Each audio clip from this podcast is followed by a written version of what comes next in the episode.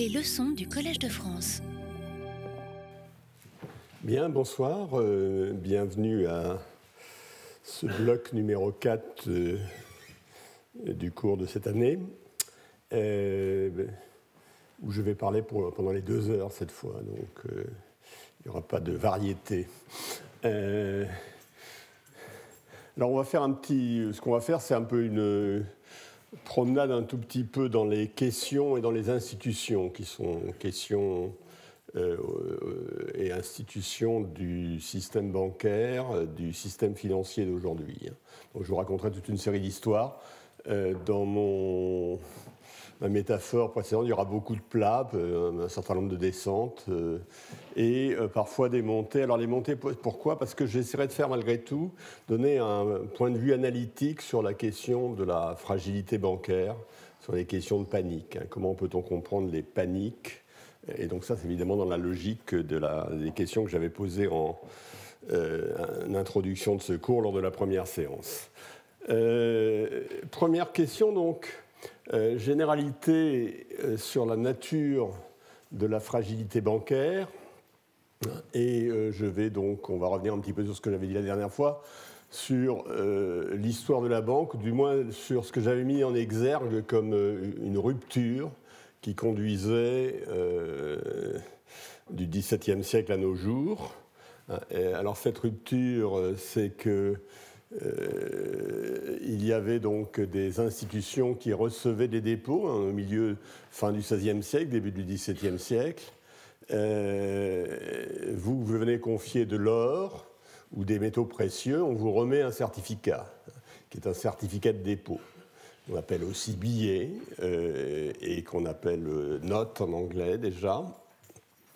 Évidemment, le certificat peut circuler de façon euh, comme moyen de paiement, euh, comme je vous l'avais dit la dernière fois, c'est-à-dire que si vous avez ceci, et s'il est suffisamment fractionné, c'est la première remarque, c'est-à-dire si, au lieu de, euh, vous donner un certificat euh, attestant que vous m'avez remis une tonne d'or, je vous remets 10 000 certificats attestant que vous avec chacun 100 grammes d'or, euh, ça peut servir à, si ces certificats sont acceptés comme moyen de paiement, ça peut servir à payer les euh, services ou les biens que vous acquérez. Alors donc ces certificats, euh, s'ils sont crédibles, peuvent circuler, ils peuvent être des moyens de paiement. Vous n'avez pas à chaque fois à revenir chercher votre or, à le donner à votre interlocuteur, qui reviendra le déposer chez moi. Dès lors qu'il y a crédibilité de ces certificats, eh bien, ils peuvent circuler. La rupture euh, plus importante que j'avais mis, la bifurcation, cette fois, c'est euh, lorsque on s'est mis, euh, lorsque les, banquiers, euh, l'institution que j'ai en tête, euh, s'est mise en, à décider de, donner des certificats de dépôt à des gens qui n'avaient pas fait de dépôt. Alors évidemment, moyennant, mo- moyennant contrepartie, bien entendu, mais euh, à, partir de ce moment-là, il y avait plus de certificats de dépôt qui circulaient qu'il n'y avait d'or euh, sur lequel ils étaient gagés. Donc si tout le monde, alors certificats de dépôt pouvaient, continuer à circuler, mais si tout le monde venait les chercher, euh, se, se produisait avec ce certificat de dépôt chez vous en vous demandant de l'or, vous étiez incapable de répondre à ça. Et alors, la question que j'avais posée, euh, qui, est une grande question, est-ce que ça, c'était une innovation géniale ou une escroquerie? Et je vous avais dit que c'était un petit peu les deux. Euh, si vous écrivez que vous avez reçu un dépôt que vous n'avez pas reçu, ça s'appelle quand même une escroquerie. Euh, malgré tout, c'est un moyen de. Ça, a été la, base du système bancaire actuel dans lequel euh, on crée de la monnaie. Euh, on crée de la monnaie d'une manière très analogue à celle que j'ai indiquée ici. hein. et cette monnaie euh, a une, malgré tout une utilité qui est. euh, elle contribue à la. au bon fonctionnement du système de paiement. Du moins, c'est- la, la- conjecture la, la plus raisonnable. Donc on accroît le volume des moyens de paiement en faisant la création monétaire. Voilà donc l'innovation. Alors, les, euh, que- quel rapport il y a entre cette institution du XVIIe siècle euh, et euh, ce qu'il y a aujourd'hui, hein, la, banque de dépôt moderne, la banque commerciale moderne Euh, je, au XVIIe siècle, alors premièrement, des certificats de dépôt, il y en a autant que éventuellement de banquiers qui écrivent des certificats de dépôt. Donc il y a autant de monnaie euh, qu'il y a d'institutions bancaires, en un certain sens, et elles peuvent s'échanger, bien entendu, puisqu'elles sont toutes libellées en or. Le certificat de dépôt, c'est un certificat de dépôt d'une certaine quantité d'or. Donc en principe, si vous avez deux banquiers crédibles qui vous ont fait des certificats de dépôt, vous pouvez les échanger. Alors qu'est-ce qu'il y avait au, bilan de ces institutions bancaires? Euh, À l'actif, vous aviez dont vous disposiez, l'or qui avait été déposé. Euh, vous avez également les prêts que vous avez faits en contrepartie de certificats de dépôt euh, qui, euh, qui, n'étaient pas liés à des dépôts d'or. Et au passif, ben, vous avez tous les certificats de dépôt, c'est-à-dire on peut vous réclamer, contre certificat de dépôt, on peut vous réclamer de l'or. Et alors, qu'est-ce qui se passe dans une banque moderne? Alors, quel est le lointain avatar de ces maisons du XVIIe siècle? Ben, C'est la banque c'est la banque commerciale moderne. Hein. Alors, mais je vais prendre une banque un peu caricaturale, c'est-à-dire une banque de dépôt euh, qui ne ferait que des dépôts, et que des dépôts à vue, pour, simplifier. Alors, bien entendu, même les banques de dépôt euh, euh, ont dans leur compte des dépôts à terme, etc. Alors, premièrement, la, première chose, c'est qu'il y a, j'avais dit, il y avait autant de monnaie qu'il y avait d'institutions, c'est toujours le cas. Hein. Il y a autant de monnaies qu'il y a de banques. Il y a une monnaie euh, Crédit Lyonnais, il y a une monnaie euh, BNP. Hein. simplement, elles sont échangeables à des taux fixes avec la monnaie centrale. Elles sont toutes libellées en fait en monnaie centrale. Mais en un certain sens, ces monnaies ont été créées au travers de prêts, d'autorisations de découvert, on vous a autorisé un découvert, donc on a augmenté la masse de monnaie. Euh, et euh, ce découvert que vous avez été autorisé, il est en monnaie Crédit Lyonnais, par exemple, mais vous pourrez l'échanger contre la monnaie BNP.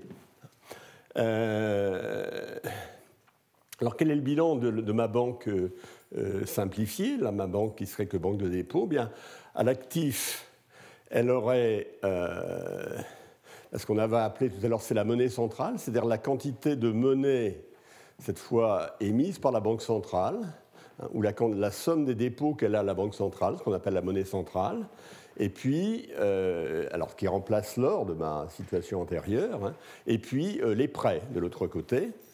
Euh, au passif, eh bien, elle a, ben, les dépôts, hein, bien, bien entendu. Les dépôts, ce sont ces certificats mais ils sont mobilisables avec le carnet de chèques ou le distributeur automatique. Dès lors que vous avez un dépôt, vous pouvez aller l'utiliser, votre carnet de chèques, vous pouvez aller au distributeur automatique, donc c'est les dépôts mobilisables. Et puis au passif, il y a ce, qu'on appelle, ce que les anglo-saxons appellent le equity capital, c'est-à-dire ce qu'on, appelle souvent les fonds propres, le capital. Et en principe, tout ce qui est à l'actif, là, on, a, un système comptable, actif et passif sont équilibrés. Alors ce qu'il faut bien voir, c'est que la somme des dépôts à vue, c'est ce qu'on appelle, auquel on ajoute les billets, c'est ce qu'on appelle la monnaie. La monnaie au sens de M1. Il y a plusieurs agrégats monétaires, hein, mais ce qu'on appelle M1, c'est la, monnaie la plus, la plus évidemment monnaie en quelque sorte, hein. c'est la somme des dépôts à vue, c'est-à-dire ce que vous pouvez mobiliser euh, avec votre carnet de chèques, plus des billets en circulation. Alors il y a aussi M2, M3, parce qu'évidemment, si vous avez des dépôts, des dépôts qui ne sont, pas des dépôts à vue, mais qui sont extrêmement facilement transformables, hein, qui sont extrêmement liquides, on reviendra beaucoup sur cette idée de liquidité la fois prochaine, eh bien, euh, c'est presque de la monnaie. Euh, la, différence entre de la monnaie que vous pouvez mobiliser immédiatement et un compte d'épargne que vous pouvez mobiliser euh, par exemple, il faut attendre un mois où, ça, ça, vous avez une pénalité, ou etc. Et il y a évidemment tout un continu d'actifs que vous avez à votre disposition. Et, il y a un, agrégat qui s'appelle M3, etc. Donc, alors pourquoi je dis. Euh, alors, bien naturellement, entre ma banque de dépôt euh, simplifiée que j'ai présentée ici et les et ce qu'il y, ce y avait au XVIIe siècle, il y a évidemment une longue histoire. Euh, et cette longue histoire, sur laquelle je vais vous donner quelques coups de projecteur. Hein, je, ne suis pas un spécialiste de cette longue histoire, donc ce que, ce que, ce que j'en sais, c'est ce que j'en ai lu souvent assez récemment d'ailleurs, mais c'est une histoire assez passionnante. Hein. Et il est évident que c'est un processus d'essais et d'erreurs. C'est un processus en temps réel c'est pas euh, un genre de, de, grande pensée euh, éclairée que l'on applique sur le monde, c'est vraiment euh, des expériences que l'on fait et dont on tire des conclusions, dont on tire des enseignements. C'est vraiment les institutions sont le produit de la sélection naturelle d'une certaine manière. Premier point que je voulais mettre en exergue. Deuxième euh, élément de ce processus, sur lequel je, vais revenir un petit peu tout à l'heure, mais sur lequel euh, euh, c'est évidemment l'émergence du système de banque centrale. J'ai introduit l'idée de banque centrale, puisque j'ai parlé de monnaie centrale tout à l'heure, hein, qui était l'équivalent de l'or. alors les banques centrales, là aussi, l'histoire des banques centrales, je vais, revenir tout à l'heure, c'est quelque chose d'assez compliqué, d'assez d'assez divers, hein, parce que ça varie selon les pays. Hein. Alors je, vous rappelle ici, par exemple, que la Banque d'Angleterre a été, créée en 1694, la Banque de France en 1800, hein, et que ces banques sont d'abord euh, des banques privées, mais euh, qu'elles sont sévèrement encadrées par la puissance publique.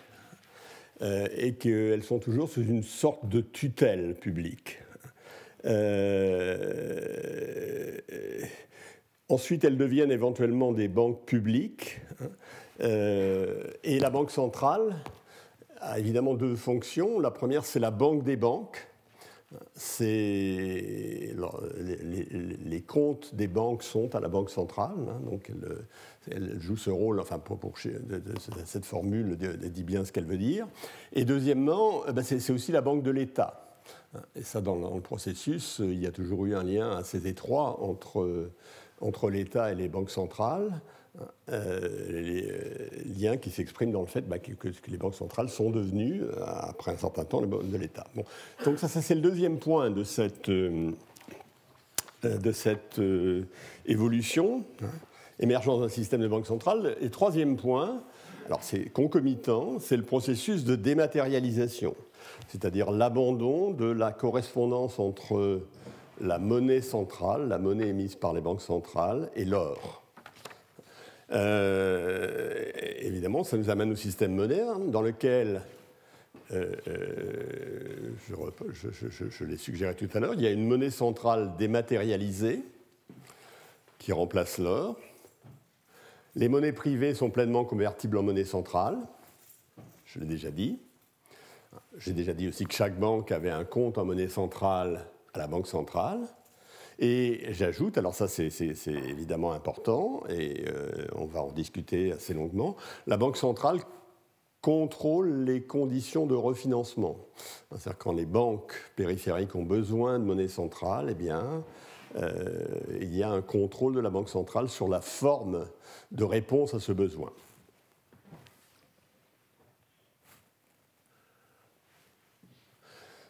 Alors pourquoi j'ai dit que l'État avait joué un rôle très important hein, dans le processus de transformation à nouveau, j'en suis pas le meilleur euh, connaisseur. Euh, le fait que l'État s'intéresse à la monnaie, c'est pas nouveau. Comme je vous l'avais dit, euh, comme vous le savez, euh, les, monnaies étatiques sont très anciennes. C'était euh, l'État qui contrôlait que les pièces métalliques avaient la quantité d'or qui était, qui était nécessaire, etc. Alors pourquoi l'État a-t-il de l'influence? Ben, Il y a certainement une raison en termes de monnaie, c'est que c'est l'État qui détermine ce qui est accepté pour le paiement de l'impôt particulier peut décider que telle monnaie est acceptée pour le paiement de l'impôt. Euh, il, y, a eu des épisodes, la banqueroute de l'eau, par exemple, dans lequel on a, dit, à un moment que les billets de la banque euh, créés par euh, M. Lowe étaient acceptables pour payer l'impôt. Donc il y a évidemment il a un levier permanent très important. ensuite, il y a évidemment une autre raison qui va apparaître pour l'intervention de l'État, c'est que le système, il y a une fragilité du modèle bancaire modèle bancaire que je viens d'esquisser, hein, sur lequel je vais revenir, et qu'évidemment, euh, l'État est en première loge pour euh, réguler ce système, pour éviter qu'il se casse la figure, pour éviter les crises.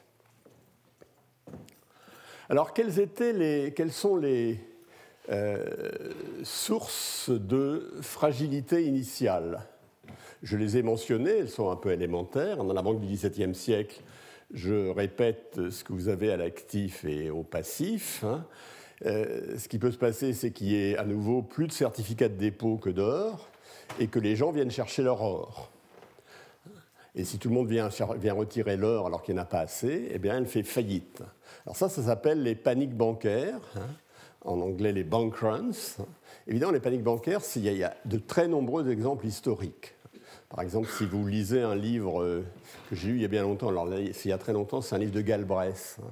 euh, l'économiste américain célèbre, enfin, non pas le fils, hein, mais le père, et euh, il a écrit un livre qui s'appelle en anglais Money, qui a été traduit en français sous le, thème, sous le titre de l'argent, ce qui me paraît une bonne traduction par ailleurs, et dans, lequel, il raconte l'histoire de la monnaie telle qu'il la voit. C'est une histoire extraordinairement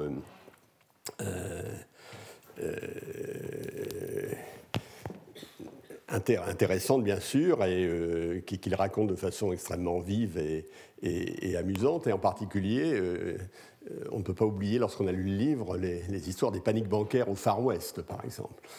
C'est des épisodes relativement récurrents et avec il y a toute une série d'histoires absolument passionnantes sur ce sujet alors pourquoi fragile Alors quelles sont les permanences des fragilités? Euh, ben, il y a permanence du risque de panique, hein, des faillites bancaires, il y en a, il y en a, encore, il y en a toujours, il y en a eu beaucoup, euh, par exemple, au moment de la crise de 1929. Hein. Euh, par rapport, dans, l'élément de fragilité, il y a toutes les choses qui sont, que j'ai absolument pas évoquées, mais qui sont très importantes pour comprendre l'évolution du système, qui est liée aux échanges internationaux quand le système était, euh, quand, la monnaie centrale, enfin quand la, monnaie était gagée sur l'or, euh, et que, par exemple, comme c'était le cas éventuellement en Angleterre pendant un certain temps, et que euh, l'Angleterre avait un déficit de balance des paiements, c'est-à-dire qu'il y avait des, des étrangers qui avaient des livres et qui, ben, ils venaient il venait non pas dans les banques anglaises euh, pour, faire un dépôt, mais il venait, euh, il venait dans les banques anglaises pour retirer de l'or en contrepartie des livres. Donc il y a toute l'histoire, dans toute l'histoire monétaire, il y a une imbrication entre les problèmes de commerce international et les problèmes monétaires stricto sensu. Donc c'est une autre forme de, c'est une autre forme de, euh, de fragilité. Alors évidemment, comme je l'ai dit tout à l'heure, les banques de dépôt aujourd'hui ont la même forme de bilan. Est-ce qu'il y a risque de panique? Pour une banque, pour, la banque, en particulier pour la banque de dépôt simplifiée que que euh, dont j'ai esquissé la, description tout à l'heure La réponse c'est non. Pourquoi? Ben, Parce que les dépôts sont assurés. Ils sont, euh, en tout cas les dépôts à vue, euh, ça date de, je crois, de, 1933 aux États-Unis, hein, la création d'une assurance obligatoire qui est avec le FDIC, ça s'appelle le Federal Deposit Insurance Corporation, ou compagnie, je ne sais plus bien. Hein. Et donc les, banques sont obligées de s'assurer, mais en cas de faillite, les déposants sont euh, remboursés à, une, hauteur de, une, hauteur assez importante. Hein, donc il n'y a plus de risque de panique bancaire en ce qui concerne euh, les aspects dépôt à vue en tout cas, et à peu près dans la. Et, ceci est valable dans, beaucoup de pays du monde, pour autant que je sache. Alors ça ne veut pas dire que le, système bancaire reste, ou le système bancaire reste très. Euh, n'est pas fragile. Hein. En particulier si vous regardez quelque chose comme le ratio dette sur capital.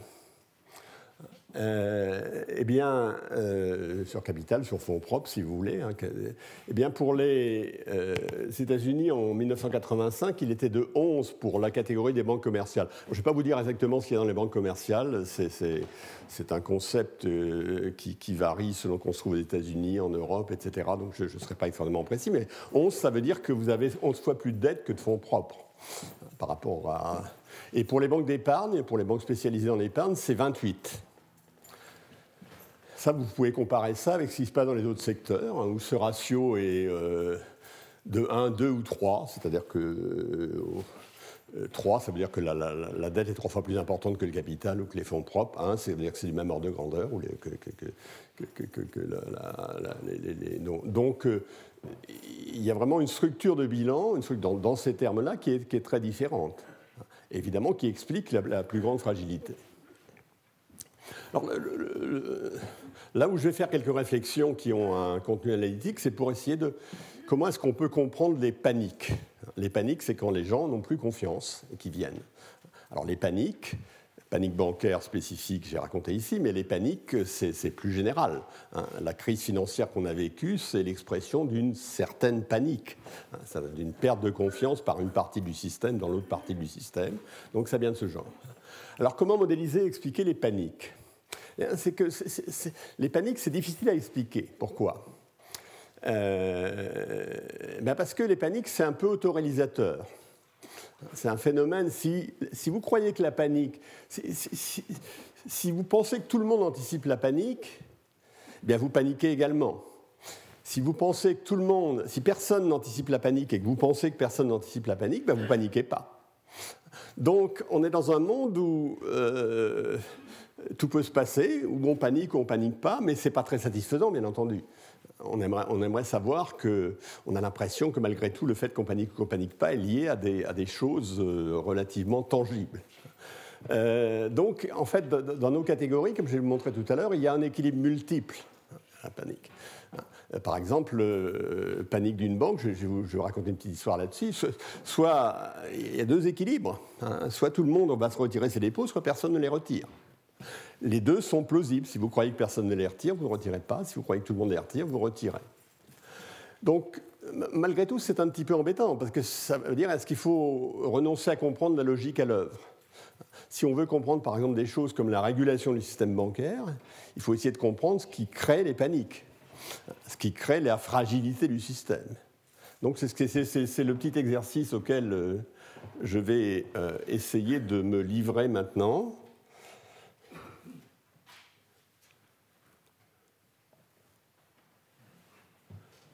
Alors pour ça, je vais euh, prendre le.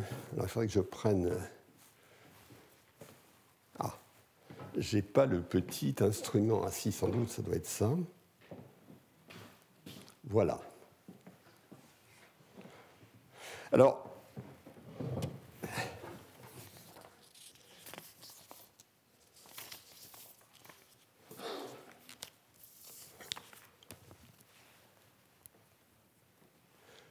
Donc on va, être, dans un monde dans lequel il y a une banque. Hein. Cette banque, euh, elle a un bilan. D'un côté, la, la monnaie centrale et des prêts. On ne va pas regarder de très près d'ailleurs, parce que, pardon, on, va regarder de très loin euh, la structure. Et puis en passif, elle a des dépôts et des fonds propres.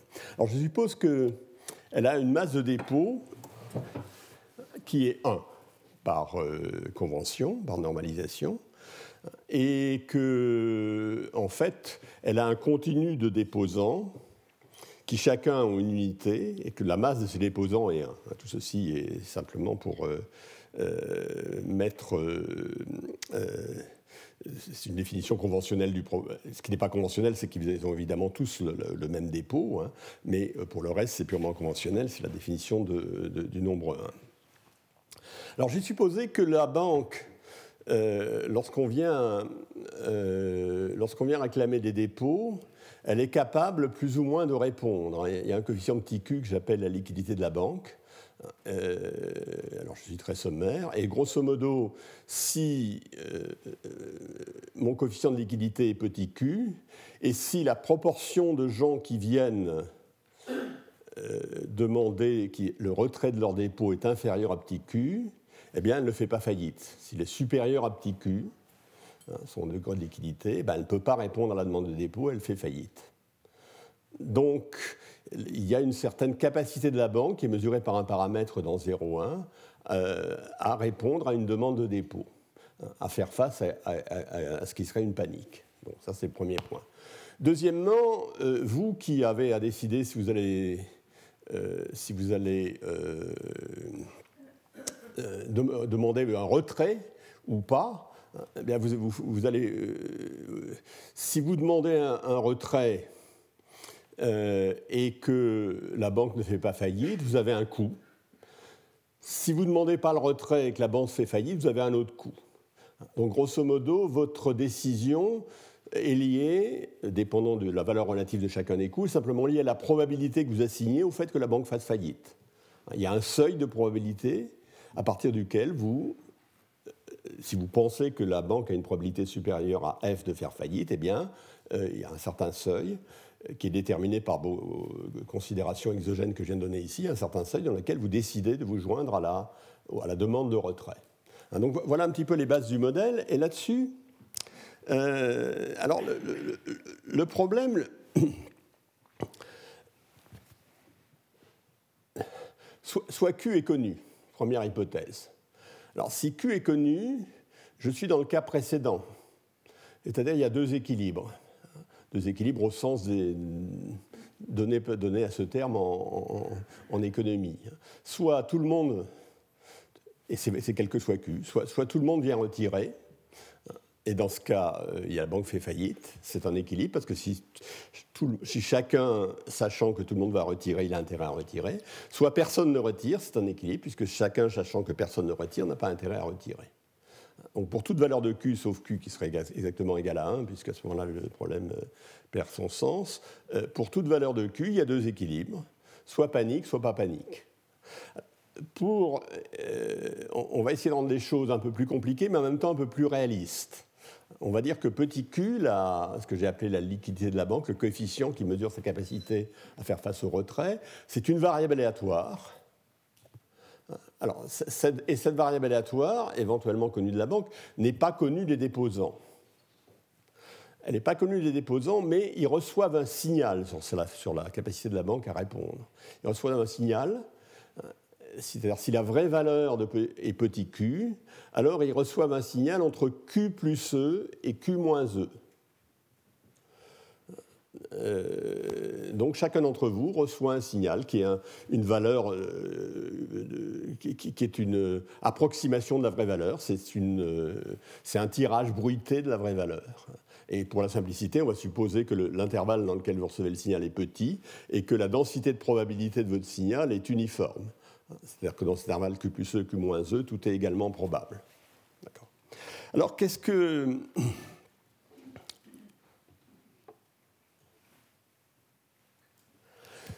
Alors, avec ces signaux, comment vous allez réagir? Comment vous allez vous comporter? Le plus logique est de dire que y aura, vous allez vous comporter, la seule chose que vous avez comme information, c'est votre signal. Donc, c'est votre signal qui doit déterminer votre comportement. Donc, on va dire, et il y a des raisons plus profondes pour que ce soit vrai, c'est que vous allez adopter une stratégie seuil, c'est-à-dire une stratégie que j'ai appelée gâchette autrefois. C'est-à-dire si votre signal est plus petit qu'une certaine valeur, c'est-à-dire le signal de la qualité de la banque, ben, vous, allez, euh, vous allez demander retrait de vos fonds. Et si le signal est plus grand que cette valeur, c'est-à-dire si c'est un signal de bonne santé qui vous parvient, ben, vous ne demandez pas le retrait. Et tout le monde a des stratégies de ce genre. Le problème, c'est que tout le monde n'a pas nécessairement, a priori, euh, la même valeur pour le seuil auquel il va décider d'y aller ou de ne pas y aller. Alors, ce qu'on va, voir malgré tout, c'est qu'on euh, euh, va essayer de comprendre qu'est-ce qu'il faut faire si, pour vous qui, êtes, qui recevez ce signal, si tous les autres adoptent la même stratégie. C'est-à-dire si tous les autres adoptent le seuil S'. En dessous de S', ils paniquent, en dessous de S', ils ne paniquent pas. Admettons que tout le monde adopte cette stratégie. Qu'est-ce que vous allez faire, vous? Alors, c'est ce, qui est indiqué euh, sur la prochaine euh, diapositive. je vais essayer de l'expliquer d'ici. Hein. Euh, voilà, donc, S' est ici le signal qui est le signal seuil, hein, le signal limite pour tout le monde. Je fais l'hypothèse que c'est vrai. C'est-à-dire si les gens reçoivent moins de S', ils s'en vont. Ils reçoivent plus de S', enfin ils s'en vont, c'est-à-dire qu'ils paniquent. Ils reçoivent plus de S', ils ne paniquent pas. C'est-à-dire qu'ils ne demandent pas leur retrait. Et moi, imaginons que je reçoive petit s. Alors qu'est-ce que je sais quand je reçois petit s? Bien, je sais, la première chose que je sais, c'est je sais que le, la qualité de la banque, le, coefficient Q qui détermine sa capacité à euh, faire face à la situation, il est compris entre S plus E et S moins E. Pourquoi? Parce que je reçois quelque chose qui est entre Q plus E et Q moins E. Donc je suis sûr que le, euh, je suis sûr que le vrai signal est entre S moins E et S plus E. Naturellement, ça ne veut pas dire que je suis sûr que les autres vont recevoir un signal qui est dans cet intervalle. Mais je suis sûr que les autres vont recevoir un signal qui est dans S moins 2E et S plus 2E. Hein, parce qu'au pire, si la vraie valeur est S moins E, les signaux vont être répartis entre S moins 2E et S. Hein, si la vraie valeur est S plus E, les signaux vont être répartis entre S et S plus 2E. Ainsi bien que quand je reçois S, j'ai une idée probabiliste, c'est la densité de répartition, du signal que reçoivent les autres. Donc s'ils ont cette stratégie, moi je sais, hein, euh, j'ai une idée probabiliste des signaux qu'ils reçoivent, et donc j'ai une idée probabiliste du, fait qu'ils vont se retirer ou pas. Parce que j'ai une probabilité hein, euh, que le signal qu'ils reçoivent, eh bien, il est entre S plus E et S plus 2E, avec cette densité de probabilité. Alors maintenant, euh, qu'est-ce que je vais en déduire? Ça dépend où est S'. Si, supposons que S' soit par ici. S' est élevé. Donc ce que je reçois, S est plus petit que S' moins 2E. Euh, pardon. Oui, S' est supérieur à S plus 2E. Hein, pardon, S' c'est le début. Excusez-moi. S' c'est le moment où je panique. Donc je sais que les autres euh, paniquent à un niveau S' et S' est supérieur à ce que j'observe plus 2E. Donc je suis absolument sûr que tous les gens ont reçu un signal inférieur à S', qui est leur seuil. Donc je suis sûr qu'ils paniquent. Donc je me retire. Si je reçois S inférieur à S' moins 2E, je me retire. Si je reçois S supérieur à S' plus 2E, je reste. Puisque à ce moment-là, S' est ici. Et je sais que tous ont reçu un signal hein, qui est supérieur à ce S'. Puisque leur signal a été compris entre S-2E et S plus 2E. Donc je reste. Donc, si S est plus petit que S' moins 2E, j'attaque. Si S est supérieur à S' plus 2E, je reste. C'est le premier point. Deuxièmement, ne bougeons pas S'. Hein. Si S, hein, mettons-nous dans cette situation-là où je suis, pas, euh, je, suis dans cet intervalle, S' est supérieur au S que je reçois.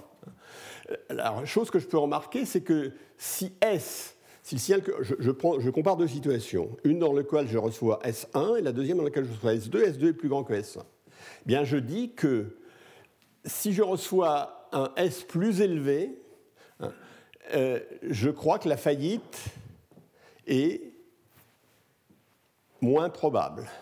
Hein, pourquoi? Parce que pour chaque valeur de S égale Q plus E, si S, prime, égale Q plus E s'accroît, à S prime donné, la faillite pour chaque état du monde, c'est-à-dire pour chaque valeur possible de E, hein, est moins probable.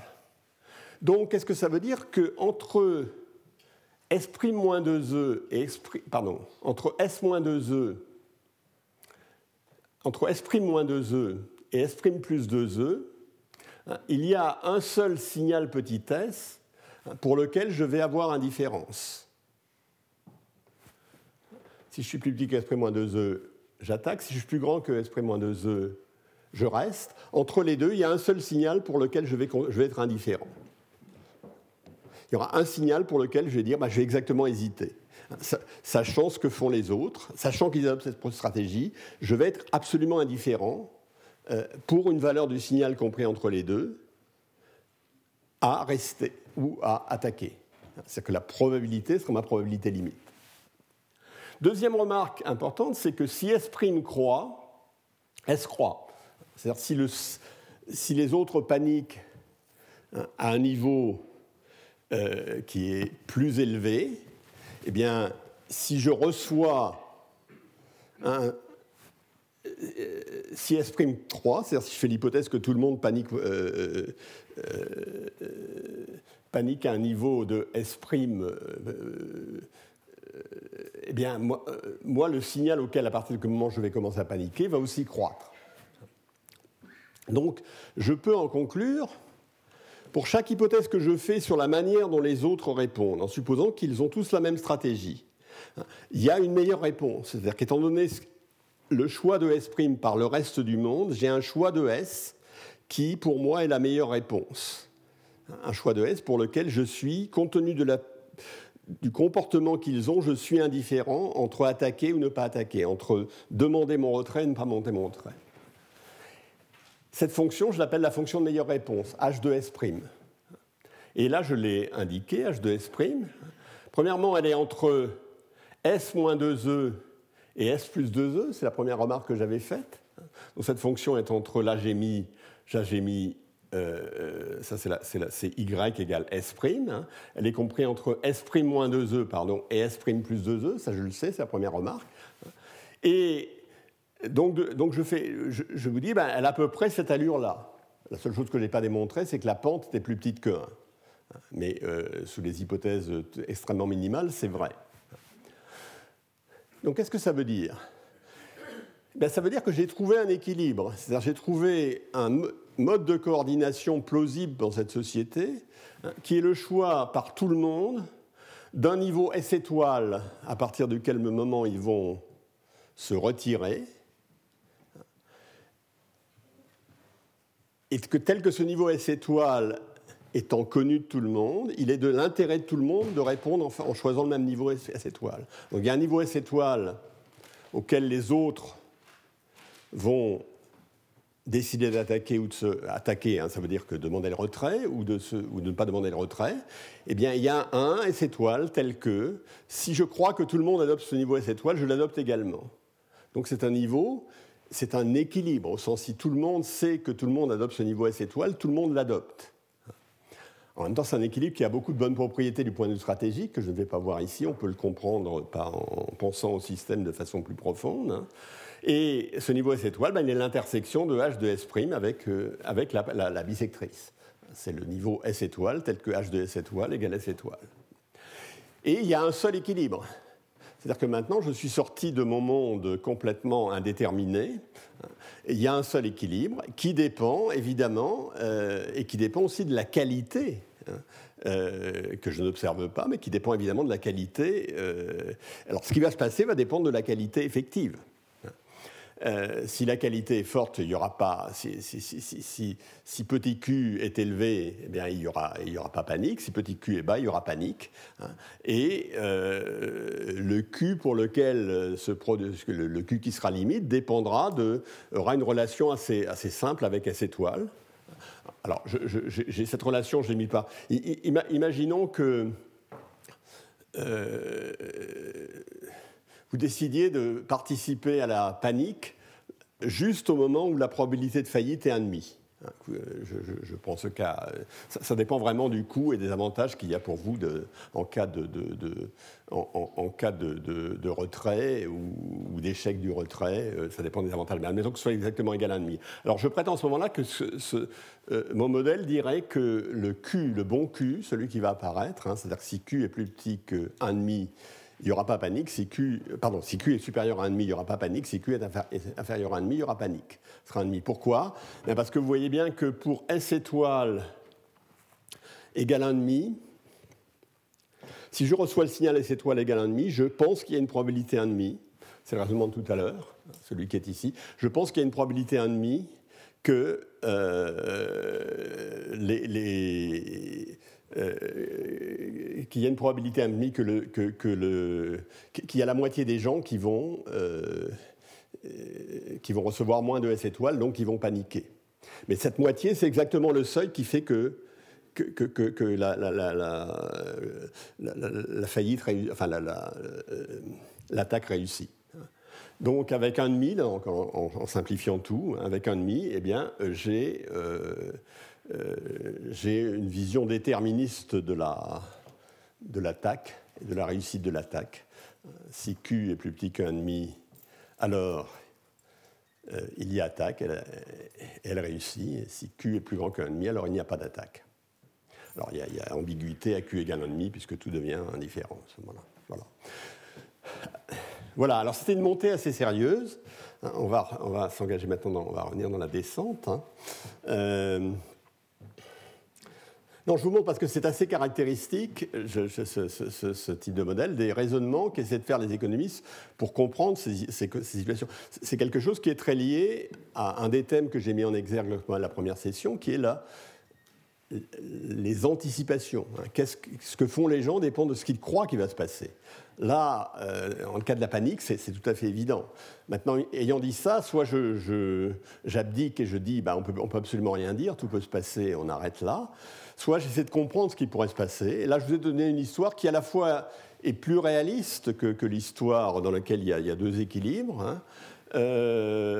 et qui est relativement sophistiquée malgré tout, mais à la fois extraordinairement cohérente, et qui vous dit, eh ben, y a un seuil de fragilité au-dessus duquel la panique va l'emporter. La banque va faire faillite.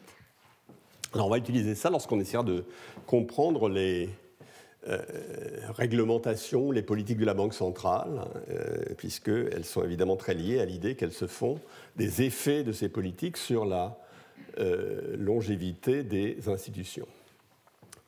Alors, spécificité des banques de dépôt, là, je, reviens un petit peu en arrière. J'ai dit, on fait un peu de dépenses, on fait, on fait un, peu, un, peu, de descente. Alors, euh, je, suis toujours dans la banque de dépôt simplifiée, hein, où il y aurait que des dépôts à vue. Hein. Donc, à l'actif, il y a des réserves et des titres. Hein, ça, c'est ce que j'ai euh, prêté. Au passif, il y a les dépôts et les fonds propres. Alors, les réserves plus les titres, c'est égal les dépôts pour les fonds propres. C'est l'égalité comptable. Alors, les réserves, je vais le dire tout à l'heure, c'est des réserves en monnaie centrale. C'est-à-dire, c'est le compte de la banque en monnaie centrale à la banque centrale. C'est ce qu'il y a sur le compte de la banque à la banque centrale, c'est les réserves. Alors, le, bon, le dépôt, les dépôts à vue, Crédit Lyonnais, c'est la monnaie Crédit Lyonnais, j'ai dit tout à l'heure. Hein. Les monnaies sont échangeables.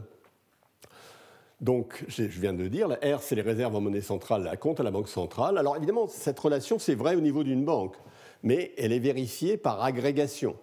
Si je prends toute une série de banques qui ont ces caractéristiques, alors il est vrai que les réserves plus les titres détenus par le système bancaire constitué de banques de commerciales de dépôt euh, du type que je considère est égal à la somme des dépôts, ici c'est des dépôts à vue, c'est mon hypothèse, plus la somme des fonds propres.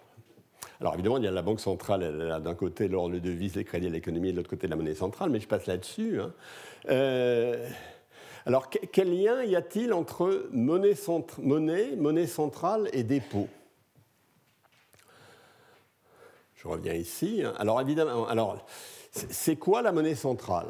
Ben, La monnaie centrale, c'est l'ensemble des dépôts à vue, je l'ai dit tout à l'heure, je l'avais déjà dit du rapport, plus les billets. Euh, les dépôts à vue, vous, pouvez sortir votre carnet de chèques, les billets, ben, vous pouvez aller acheter des choses. Hein. Donc, ce qu'on appelle euh, la monnaie centrale, c'est donc euh, la monnaie, pardon, je m'excuse, pas, la monnaie centrale, la monnaie, c'est somme des billets à au plus des dépôts, c'est ce que j'appelle la monnaie. C'est la monnaie au sens de M1, c'est pas la monnaie en tous les sens. Qu'est-ce que c'est que la monnaie centrale? Eh bien, la monnaie centrale, c'est ce qui est les dépôts des, les dépôts des, des, banques à la banque centrale, ce que j'appelle R, la somme des réserves à la banque centrale, plus les billets. Les billets, c'est aussi la monnaie centrale, c'est aussi la banque centrale qui les met. On pourrait l'appeler M0, puisque j'ai dit qu'il y a M1 qui est la monnaie euh, euh, la monnaie basique en quelque sorte. Hein. M0, c'est la monnaie centrale, donc qui est égale à R plus B. Alors, R égale Z. Je, pose maintenant euh, quelque chose, j'ai toujours le droit de le faire, en disant que R égale ZD. C'est-à-dire que la monnaie centrale est une fraction, hein, je prends Z plus petit que 1, euh, de, des dépôts à vue. Alors pourquoi ça peut être vrai? Parce qu'il y a toute une série de législations, hein, plus ou moins euh, plus ou moins universelle, selon laquelle euh, les dépôts que vous, avez, que vous, pouvez, que, vous pouvez avoir à votre bilan hein, doivent être euh, gagés par des réserves obligatoires. C'est-à-dire, étant donné un dépôt, vous avez à mettre Z d'étoiles de réserve obligatoire, c'est-à-dire Z d'étoiles que vous devez avoir en monnaie centrale. Alors, alors alors, le problème, c'est que ce Z étoile, ces réserves obligatoires, ce n'est pas nécessairement le vrai Z, parce que les banques peuvent choisir d'avoir en monnaie centrale plus que Z étoile. Euh, mais admettons que ce soit un coefficient relativement fixe, hein, même s'il n'est pas fixe, alors on a, euh, vous voyez bien entendu, que m égale 1 sur z h. Donc si z égale 5%, par exemple, ça voudrait dire que, la, monnaie en circulation de l'économie est égale à 20 fois la monnaie centrale c'est-à-dire les billets de banque. Euh, pardon, là, c'est en oubliant les billets. Hein. Si j'oublie pas les billets, la formule est ici grand M égale H, donc c'est la monnaie centrale sur A plus Z 1 moins A, où A est la part des billets dans la monnaie euh, que vous détenez. A, c'est la part des billets dans, euh, dans grand M. Donc bah, si vous faites A égale 0, vous retrouvez la même formule, heureusement, hein. mais la formule est absolument différente. Ce n'est pas, euh, pas de la théorie économique, hein. c'est simplement de la euh, relation comptable, c'est euh, de l'arithmétique élémentaire. Alors malgré tout, autour de, on a beaucoup fantasmé autour de ces formules, hein, et dire au fond 1 sur z, c'est un multiplicateur. Imaginons que z soit fixe, par exemple, c'est un niveau de réserve obligatoire, les, banques qui sont fixées, bien évidemment, il y a une relation univoque entre euh, la monnaie disponible dans l'économie et la monnaie centrale. Donc en contrôlant la monnaie centrale, vous contrôleriez la monnaie dans l'économie. C'est une idée que les économistes aiment bien, c'est une idée que les banquiers centraux détestent. Mais euh, on y reviendra tout à l'heure. Alors, il n'y a rien de mystérieux dans ce que j'ai dit ici. Hein. Euh, beaucoup de commentaires sur ces relations euh, sont entourés de plein de mystères, mais en fait, euh, évidemment, la, chose difficile, c'est de comprendre ce qui détermine éventuellement Z lorsque Z est endogène et pas exogène, et pourquoi les, banques choisissent-elles un Z éventuellement différent. Donc, ce n'est pas, pas, une théorie, mais c'est une remarque qui est évidemment importante. Alors, j'en viens donc aux questions sur l'équilibre du système. Au fond, ce système simplifié que je vous décris, une banque centrale, telle qu'elle est ici, et euh, des banques périphériques, comment ça fonctionne? Euh, je voudrais, comprendre comment ça fonctionne dans des cas très simples. C'est dans des cas où il n'y a pas d'extérieur, parce que c'est plus compliqué. On sait bien historiquement, c'est plus compliqué quand il y a l'extérieur, avec le problème des, effets du commerce extérieur sur le système. Mais j'aimerais comprendre comment ça fonctionne euh, quand, le système est relativement pur. Alors, naturellement, la question est de savoir qu'est-ce que font les banques?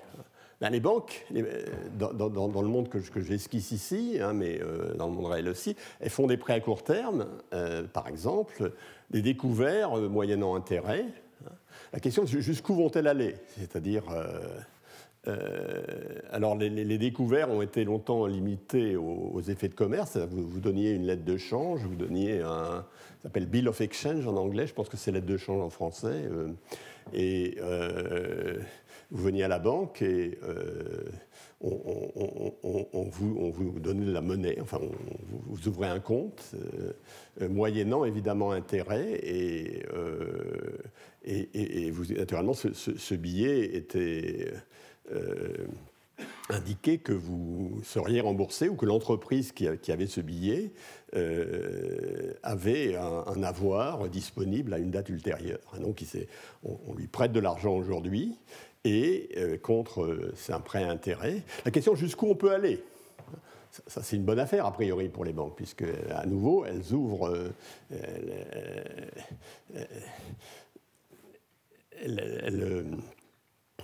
il suffit qu'elles fassent un jeu d'écriture en disant que monsieur a un découvert correspondant à un temps, etc. Naturellement, elles ne peuvent pas jouer ce jeu trop loin. Parce que euh, si elles si trop de découverts, eh euh, euh, la personne à qui elles ont consenti des découverts va naturellement faire des dépenses. Ces dépenses signifieront que les autres banques auront un crédit sur la banque qui a consenti le découvert. comment ça va se passer? Alors évidemment, la banque peut se tourner vers la banque centrale. Et la Banque centrale, pendant très longtemps, a fait du réescompte, c'est-à-dire que vous lui donniez votre effet de commerce, et euh, elle vous donnait de la monnaie centrale contre cet effet de commerce à un taux qui était fixé, euh, qui, était, qui, était, fixé, euh, enfin très souvent en tout cas, d'avance. Alors évidemment, euh, on aimerait bien comprendre le, fonctionnement de ça et on voit bien quelles vont être les variables importantes. Bah, on voit bien qu'il y a on pourrait avoir les réserves obligatoires. Les réserves obligatoires peuvent être quelque chose qui joue un rôle, hein, puisque vous savez, lorsque vous, vous augmentez votre, lorsque vous créez de la monnaie, vous avez à avoir de la monnaie centrale en contrepartie. Donc que vous la trouviez.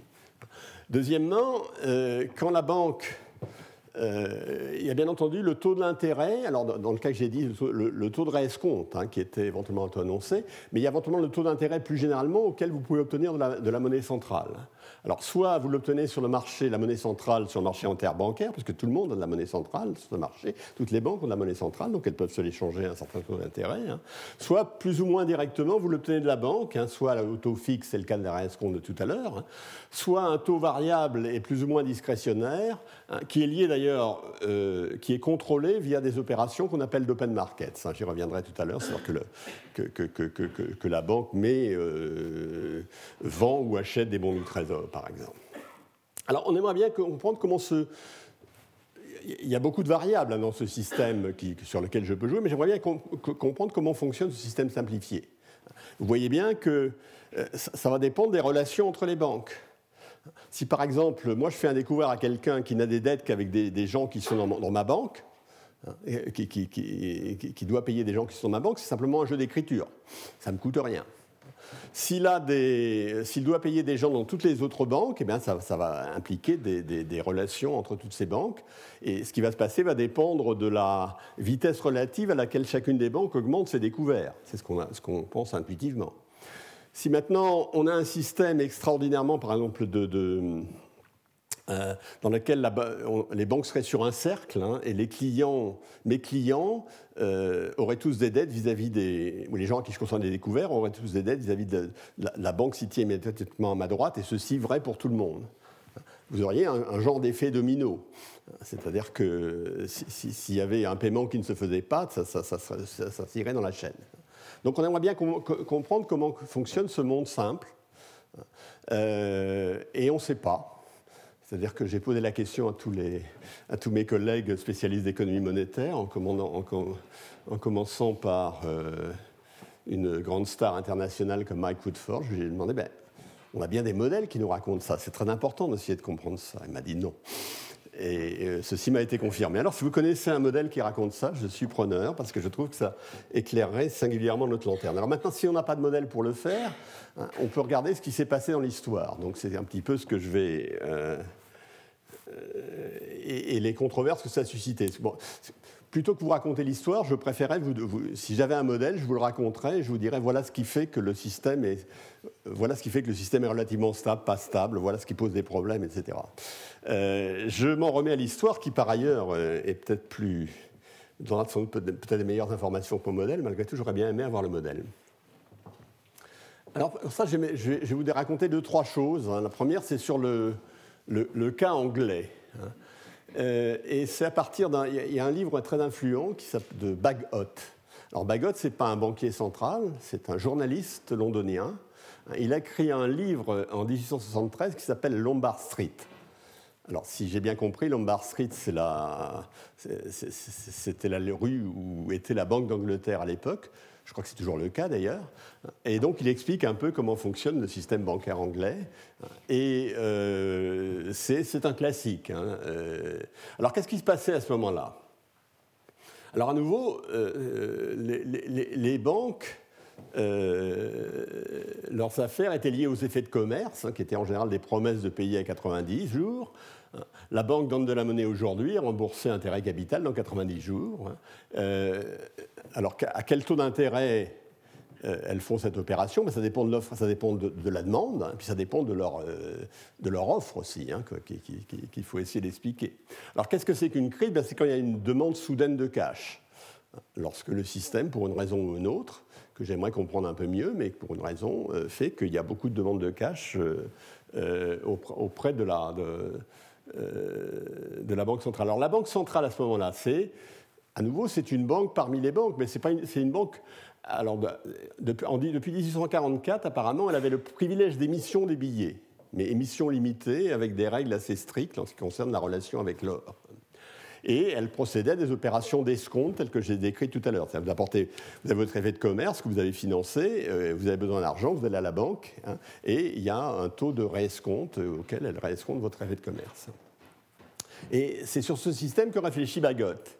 Et Bagot met l'accent sur la responsabilité collective qu'il y a de la Banque centrale qui est assez évidente, c'est bien, entendu implicite à tout ce que j'ai dit jusqu'à maintenant, hein, euh, parce que euh, si euh, une banque tombe, eh bien, elle a des, elle, a des, elle, doit de l'argent également, donc ça, il, peut y avoir un effet en chaîne, hein. c'est l'effet domino que l'on que l'on redoute. Donc il met l'accent là-dessus hein.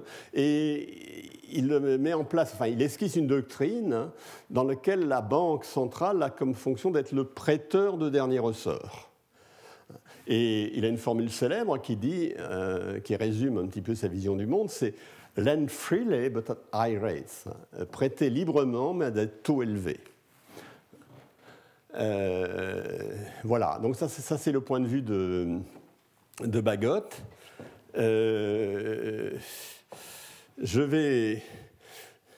Donc c'est un petit peu. Alors est-ce que c'est une bonne idée? Est-ce qu'elle devrait prêter euh, euh, freely but at high rates? Est-ce que c'est une bonne idée? Alors je, vais revenir sur cette idée à partir de mon modèle de tout à l'heure, hein, modèle des paniques bancaires. Et je vais en conclure que ce n'est pas si extraordinaire que ça. Mais euh, je ne sais pas si ça met en cause la sagesse de Bagot ou la, euh, la crédibilité du modèle que j'utiliserai, on pourra en discuter. comme il est 29, non 28, mais il va être 29 dans quelques secondes, je crois que je vais m'arrêter là et on va reprendre à, comme à l'habitude à 34. Alors on va continuer sur les États-Unis. Hein. Je, suis, je suis assez en retard, j'ai été beaucoup plus lent. Euh, donc si vous le voulez bien, on prend 5 minutes de pause. Merci. Bien, ça va. On a prêt à repartir. Alors, on, reste dans la descente, hein. euh, avec euh, juste un coup de projecteur sur l'histoire américaine. Euh, à nouveau, c'est de l'histoire américaine dont je, que j'ai essayé d'assimiler il y a relativement peu de temps. Et je ne prétends pas donner autre chose que quelques coups de projecteur, bien entendu. Alors, aux États-Unis, il a fallu attendre 1913 euh, pour euh, qu'il y ait quelque chose qui soit une banque centrale, hein, avec le Federal Reserve Act hein, et la, Banque de réserve fédérale et le système des banques de réserve fédérale qui, qui, est, qui est, autour. Euh, et ceci suivait une période à partir de, 1964, de 1864, on avait essayé euh, de, faire quelque chose qui ressemblait à une monnaie nationale avec le National Banking Act, mais ça n'avait pas très bien marché. Alors, dans la, euh, les banques de la Réserve fédérale vont escompter les effets commerciaux, hein, comme le fait euh, la Banque d'Angleterre du, temps de Bagot, hein, mais elles ont une conception plus large de leur rôle, c'est-à-dire qu'elles acceptent comme collatéraux, c'est-à-dire que des, choses qui ne sont pas seulement des effets commerciaux à court terme, mais euh, éventuellement euh, des prêts aux entreprises. C'est une caractéristique. et il y aura un débat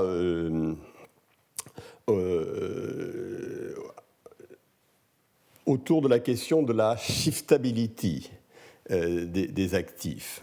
c'est-à-dire que de la transférabilité, c'est-à-dire si vous avez une entreprise qui vous apporte un actif qui n'est pas un effet commercial, mais qui est un actif sain.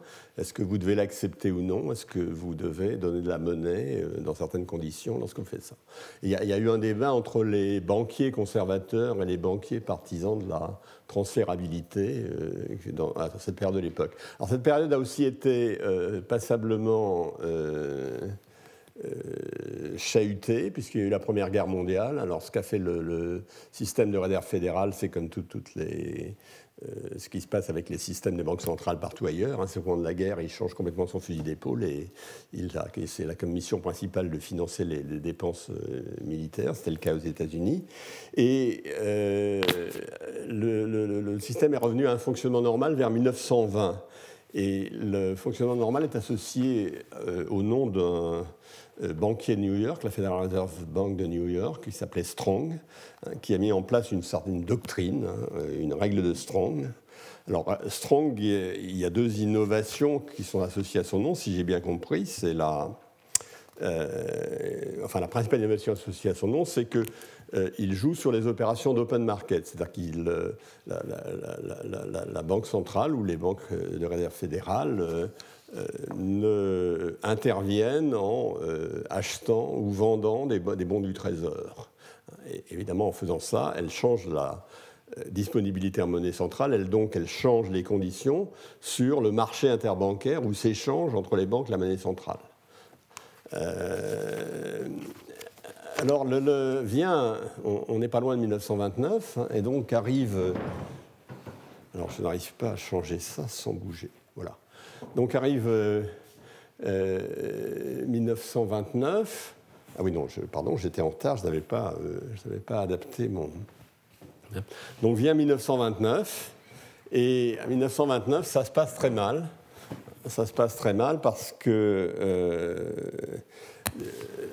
et la, politique de Toba qui avait été mise en place sous le système Strong par le système fédéral de réserve est en accusation parce que cette politique de Toba n'a pas contribué à créer la boule boursière qui, euh, éclate justement en 1929 euh, La réponse est vraisemblablement oui.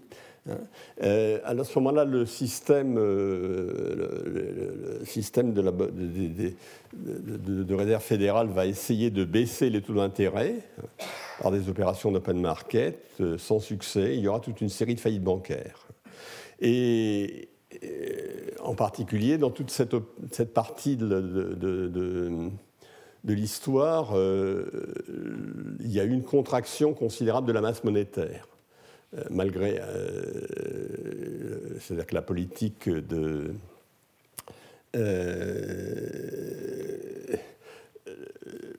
la politique sur les taux d'intérêt, hein, les montées puis les baissées, etc., n'a pas, du tout fonctionné. Et Milton Friedman a mis en accusation euh, la politique qui avait été menée. Euh, c'est un. Et euh, comme je l'avais dit lors de la première séance, hein, l'idée de. La critique de Milton Friedman sur ce qui avait été fait au moment de la crise de 1929 a été très influente dans la réponse qui a été faite aujourd'hui à la crise que l'on vit. C'est-à-dire que l'analyse de Friedman a été très influente. Alors après la crise il y a eu le Banking Act de 1935, dans lequel euh, il y avait une victoire de la thèse de la transférabilité, puisqu'on disait que tout actif sound, hein, solide, peut être à escompter, donc la solvabilité implique la liquidité. Euh, et en 1937, euh, le système se voit donner comme mission de maintenir des conditions ordonnées sur le marché monétaire, qui enfin, ce qui n'est pas d'une grande précision, mais euh, qui euh, accentue, dit-on, la, euh, le, mouvement qui était qui, qui, associé au Banking Act de 1935. Alors, avant le Banking Act de 1935, il y a eu en 1933 le Glass-Steagall Act. Vous avez sûrement entendu parler, puisqu'on en parle même dans les journaux.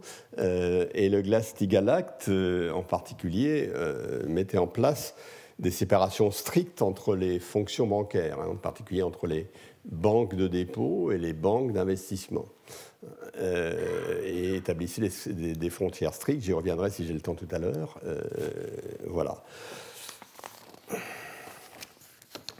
Donc, voilà un petit peu deux coups de projecteur sur euh, l'évolution du système bancaire, en particulier l'évolution de la conception de la politique monétaire euh, en Grande-Bretagne, aux États-Unis. On pourrait le faire pour la France, c'est une histoire un petit peu différente. À nouveau, ce sont des histoires qui sont très spécifiques. Hein. Le, système bancaire américain et le système bancaire anglais n'ont pas les mêmes caractéristiques. Euh, ils n'ont pas, non plus la même histoire intellectuelle. Hein. Il y avait euh, a beaucoup de réflexions sur le système bancaire anglais. Euh, en 1913, il y avait peu de réflexions académiques, où il n'y avait pas l'équivalent d'un bagot sur, sur, le système bancaire américain.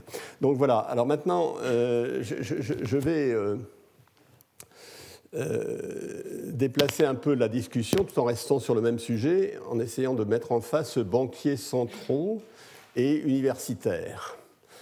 Euh, et j'essaierai de vous dire, au fond, qu'il y, a toujours eu des incompréhensions relativement grandes entre les banquiers centraux et les universitaires. Je, vais en faire un tour rapide, hein, et à, nouveau. Euh, alors, il y a, d'abord une controverse fondatrice qui date de. Alors, autrefois, parfois,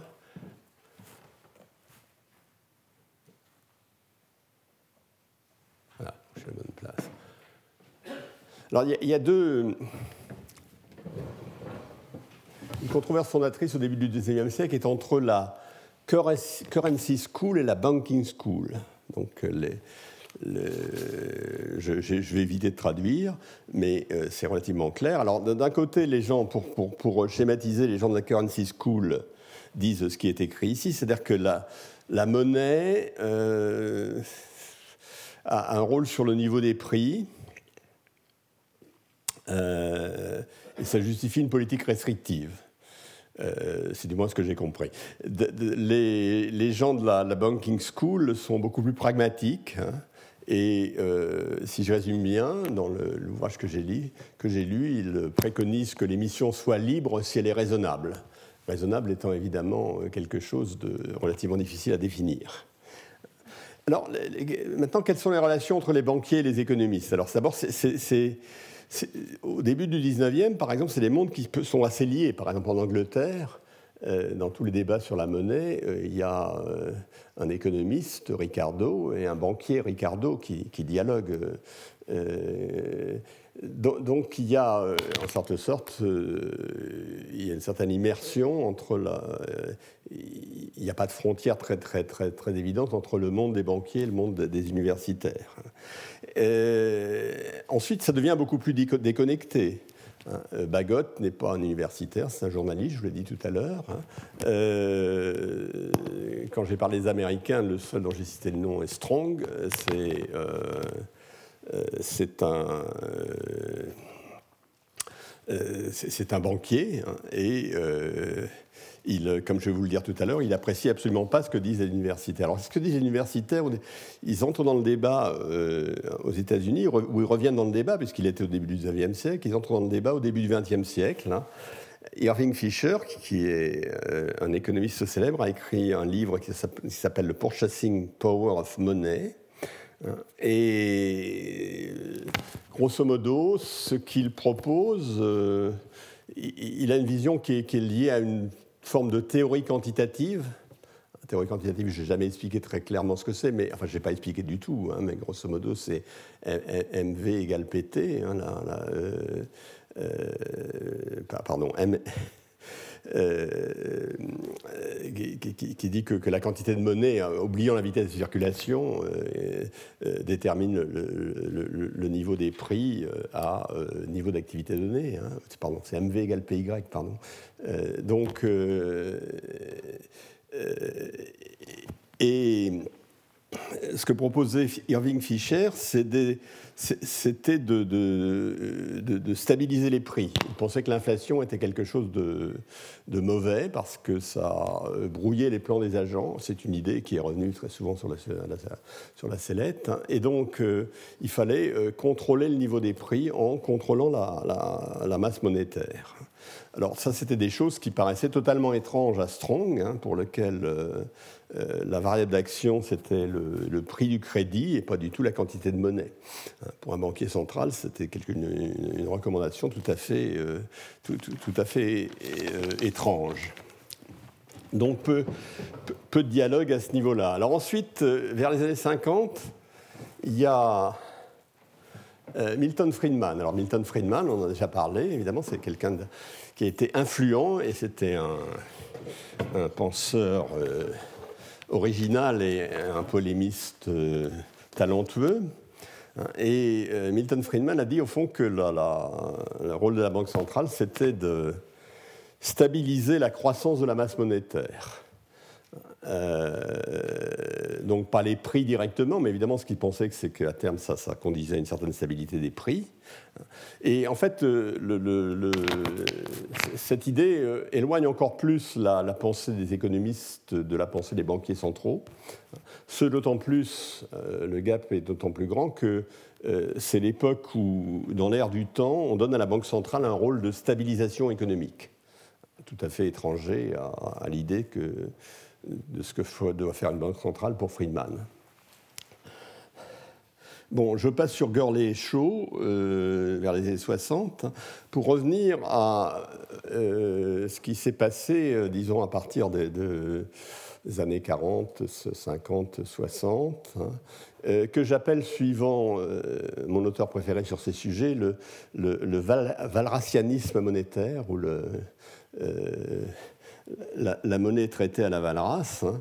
Ça, pourra vous sembler curieux, puisque la plupart des gens que je vais citer, enfin les plus célèbres des gens que je vais citer sont euh, connus comme des keynésiens. Mais euh, c'est du valrasianisme au sens où l'idée, euh, c'est d'introduire la monnaie dans le modèle d'équilibre général de Valras. c'est l'arrière-plan. Alors, dans de, euh, le modèle d'équilibre général de Valence, il n'y a pas besoin de monnaie. Hein. Les, transactions euh, se font, sont comptabilisées par, par le héros valracien ou par un, bureau central des comptes hein, dans lequel on vérifie que chacun ne dépense pas plus que ce qu'il a droit à dépenser étant donné le système de prix. Hein. on vérifie les comptes. il n'y a pas besoin de monnaie, mais qu'est-ce que ça veut dire introduire la monnaie dans Valence? Ben, Ça veut dire, au fond, euh, dans Valras, il y a des biens. Alors, on introduit des actifs, ça c'est relativement naturel. C'est vrai d'ailleurs dans la version intertemporelle de, Valras. Mais on introduit aussi un actif qui s'appelle la monnaie. C'est-à-dire qu'on introduit, grosso modo, un bien de plus, ou deux biens de plus, euh, ou, deux actifs de plus, et on les traite comme les autres actifs. C'est-à-dire ces actifs qui vont faire l'objet d'une demande sur, sur des marchés spécifiques et dont les prix vont être déterminés par, comme prix d'équilibre sur des marchés spécifiques.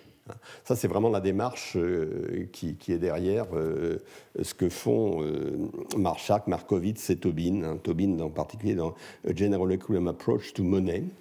En fait, ces idées sont incorporées, par exemple, dans des modèles que, l'on appelle keynésiens, par exemple le modèle ISLM hein, de, de Hicks Hansen, euh, qui est censé fournir une synthèse entre la vision valracienne et la vision keynésienne, mais dans lequel il y a euh, un marché de la monnaie et un marché des, titres qui sont, euh, spécifiquement introduits qui apparaissent spécifiquement.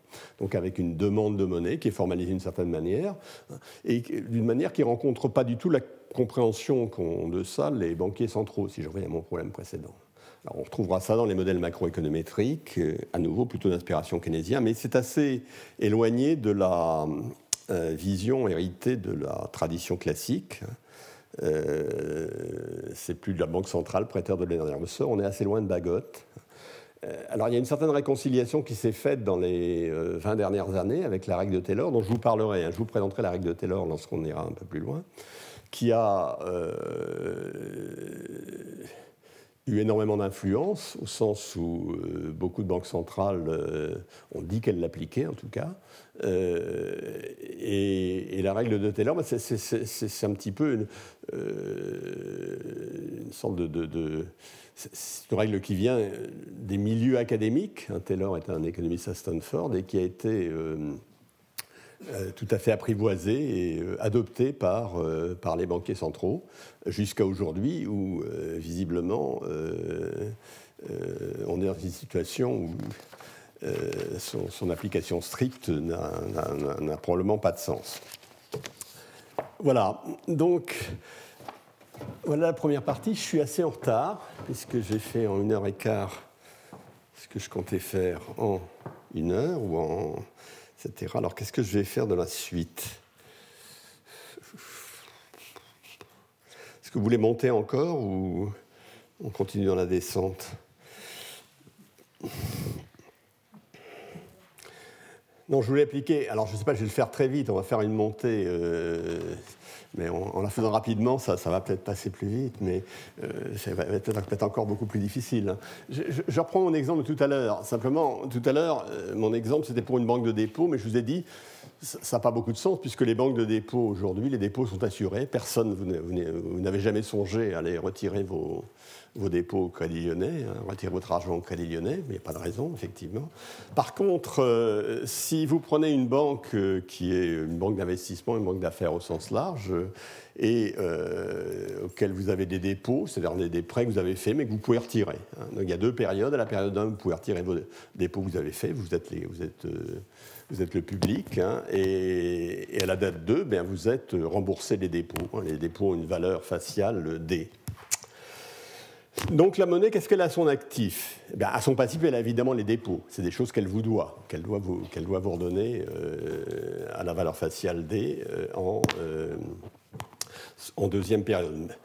Et qu'est-ce qu'elle a comme actif? Bien, Elle a de la monnaie, hein, elle a disponible des, actifs liquides, appelons la monnaie, hein. et puis elle a un investissement, et cet investissement ne va donner ses fruits qu'en période 2. Donc elle est, elle est euh, et en période 2, il va avoir un taux de rentabilité grand R euh, qui est, euh, on verra, qui est, éventuellement aléatoire, qui est éventuellement connu, etc. Alors qu'est-ce qui va se passer dans ce monde-là? Ben, En première période, la question se pose, est-ce que les déposants vont retirer leur argent ou pas? Alors pour l'instant, je vais faire simplement des hypothèses mécaniques. Je supposais qu'il y a X% des gens euh, le, total de, euh, la masse des déposants, c'est 1, hein, comme tout à l'heure. Je suppose simplement que x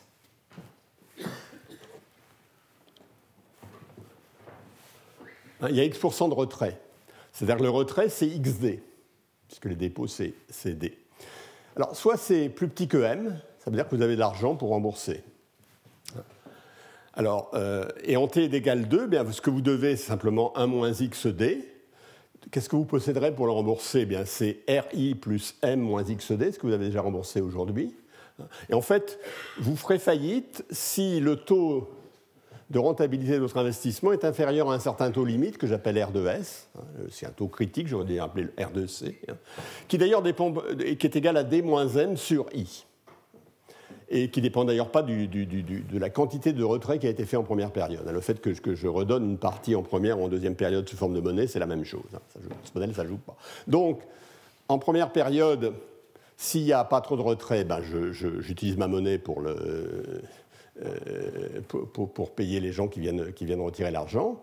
Et puis euh, en deuxième période, eh bien, si des de, toute façon, si ça se passe comme ça, mais en deuxième période, si mon taux de rentabilité de mon investissement est suffisamment élevé, eh bien, je pourrais rembourser tout le monde, sinon je ferai faillite. Première hypothèse. Deuxièmement, XD supérieur à MC. Il y a plus, ça c'est la question de euh, est-ce que les gens vont retirer ou pas retirer?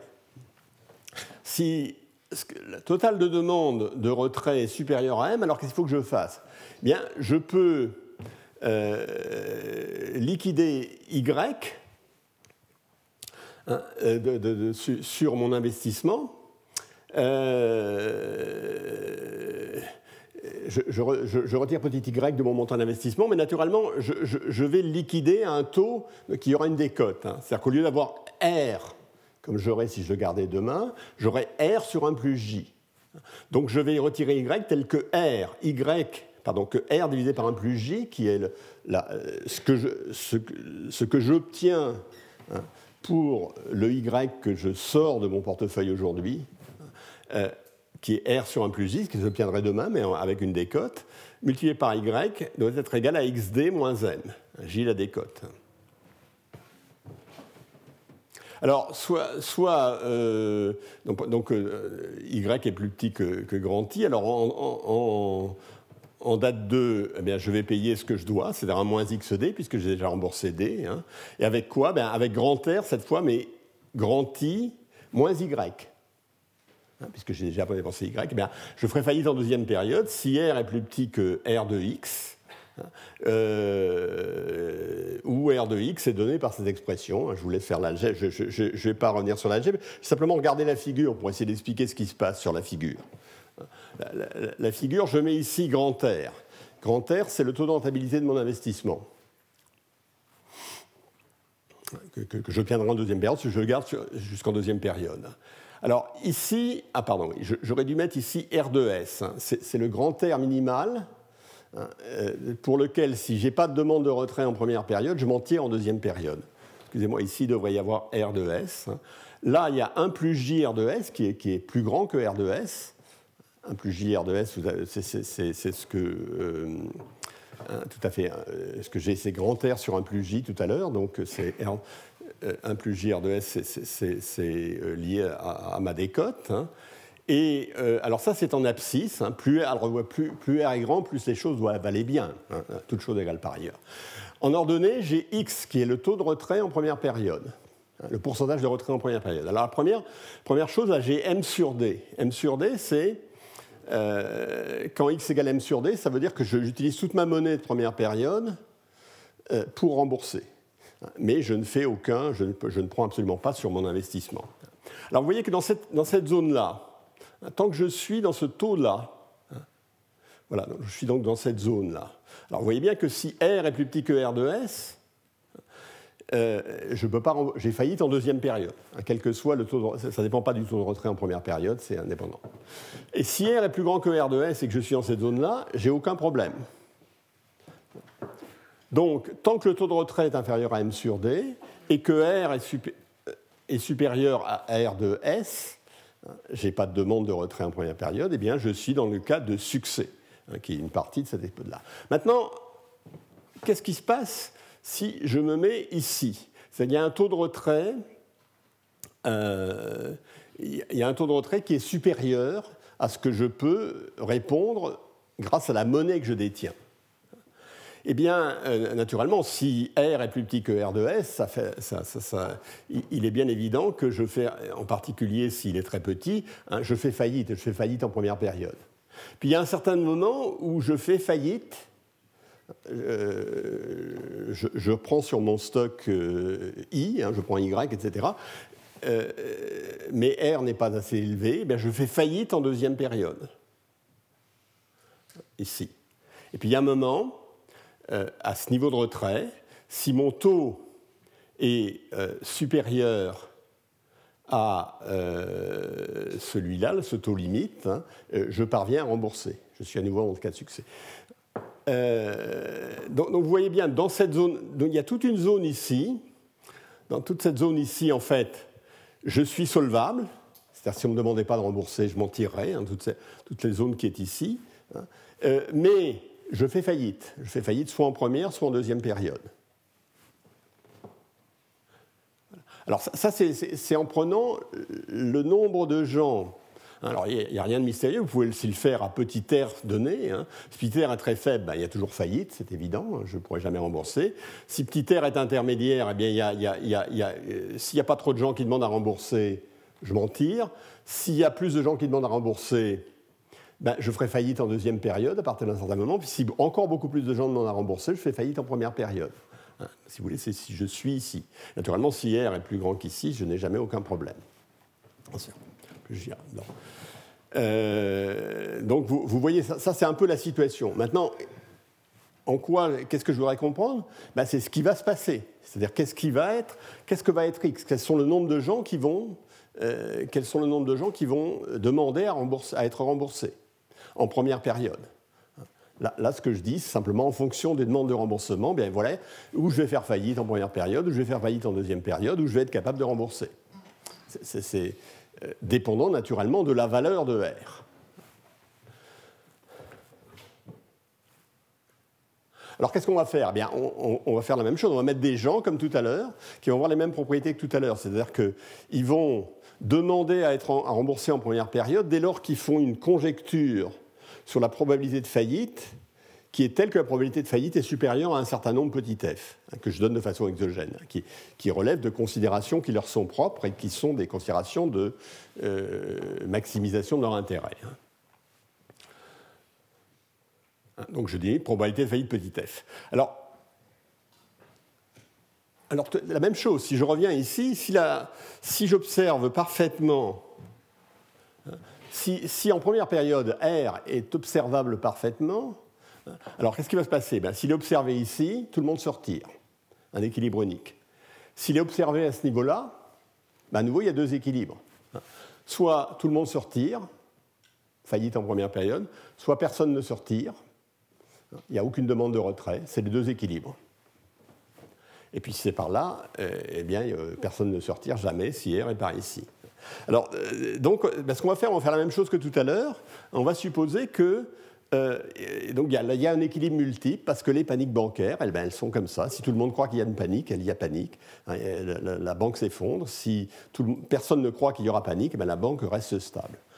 Alors on va, faire la même chose, on va faire une information asymétrique, et je dis à la fois c'est une histoire plus plausible et qui va rétablir l'unicité. C'est-à-dire que je vais, je vais avoir une histoire euh, déterministe. Je vais être très content parce que j'aime bien les histoires déterministes quand je suis économiste. Là, c'est une histoire déterministe que j'aime bien, je ne les aime pas toujours. Hein. Alors, R est tiré au sort par la nature, première chose, ça c'est clair. Hein. Et chacun va observer euh, le, R qui est tiré au sort par la nature, mais bruité, comme tout à l'heure. Hein. Tout à l'heure, c'était Q, la variable importante pour la stabilité du système. Ici, c'est grand R. Et donc les, managers de fonds, là, qui sont ceux qui, qui, veulent se retirer le cas échéant, si ça va mal, eh bien, ils, observent S de I, si je suis monsieur I, égale R plus E. Et naturellement, les stratégies dépendent de l'observation. Alors, je ne vais pas reprendre absolument la, logique, mais euh, je, vais, aller un peu plus vite que tout à l'heure. C'est-à-dire, qu'est-ce qui va se passer si la stratégie gâchette, si tout le monde se retire au seuil T? Vous recevez un signal, si le signal est inférieur à t, vous vous retirez. Qu'est-ce qui se passe dans ce monde où tout le monde se retire au signe t? Je l'ai mis sur ce diagramme, si vous ne l'avez pas. Alors, euh, euh, ben, la probabilité de retrait si R, c'est la probabilité que E soit inférieur à R moins t. C'est donné par l'accumulative de la distribution de R, c'est donc G de R moins t. Hein. Euh, si G de R moins t est inférieur à M sur D, alors il n'y a pas de problème. Euh, et si G de R moins T est supérieur à M sur D, alors liquidation partielle en première période, etc. Alors simplement ce qu'il faut voir ici, c'est que plus T est élevé, là je mets dans l'espace petit t, tout le monde se retire lorsque le signal est plus petit que t. Hein. Donc si t est à cette valeur-là, eh bien vous voyez que euh, selon que R, selon la vraie valeur de R, là je, prends T comme donnée, hein, T va être endogène naturellement hein, dans, la suite, mais si je prends T comme donnée, selon la valeur de R, ben, de toute façon, si R est inférieur à RS, j'ai toujours insolvabilité, hein, et si R est compris entre RS et supérieur à RS plus 1 plus J, euh, tout le monde a beau venir retirer, je peux, je peux mentir, donc j'ai toujours, euh, toujours je m'en tire toujours. Et entre les deux, il y a une ligne là, vous voyez, par exemple pour cette valeur de T, Tant quand RS est trop petit, eh bien, il y a euh, illiquidité. Hein. et puis quand euh, R monte ici, euh, il y a illiquidité, donc la banque tombe, mais parce qu'elle est illiquide. Hein, parce que, en fait, si les gens n'étaient pas venus retirer, elle, aurait pu payer ses, dettes, hein, etc. Donc ça, ça c'est l'ingrédient. Comment je vais formaliser? Je vais faire exactement comme tout à l'heure. Hein. Je vais essayer de, de, faire un jeu. Hein. Je, dis, je, euh, euh, on va prendre des stratégies seuil. C'est-à-dire, tout le monde, je, fais l'hypothèse que tout le monde se retire s'il observe quelque chose de plus petit que T.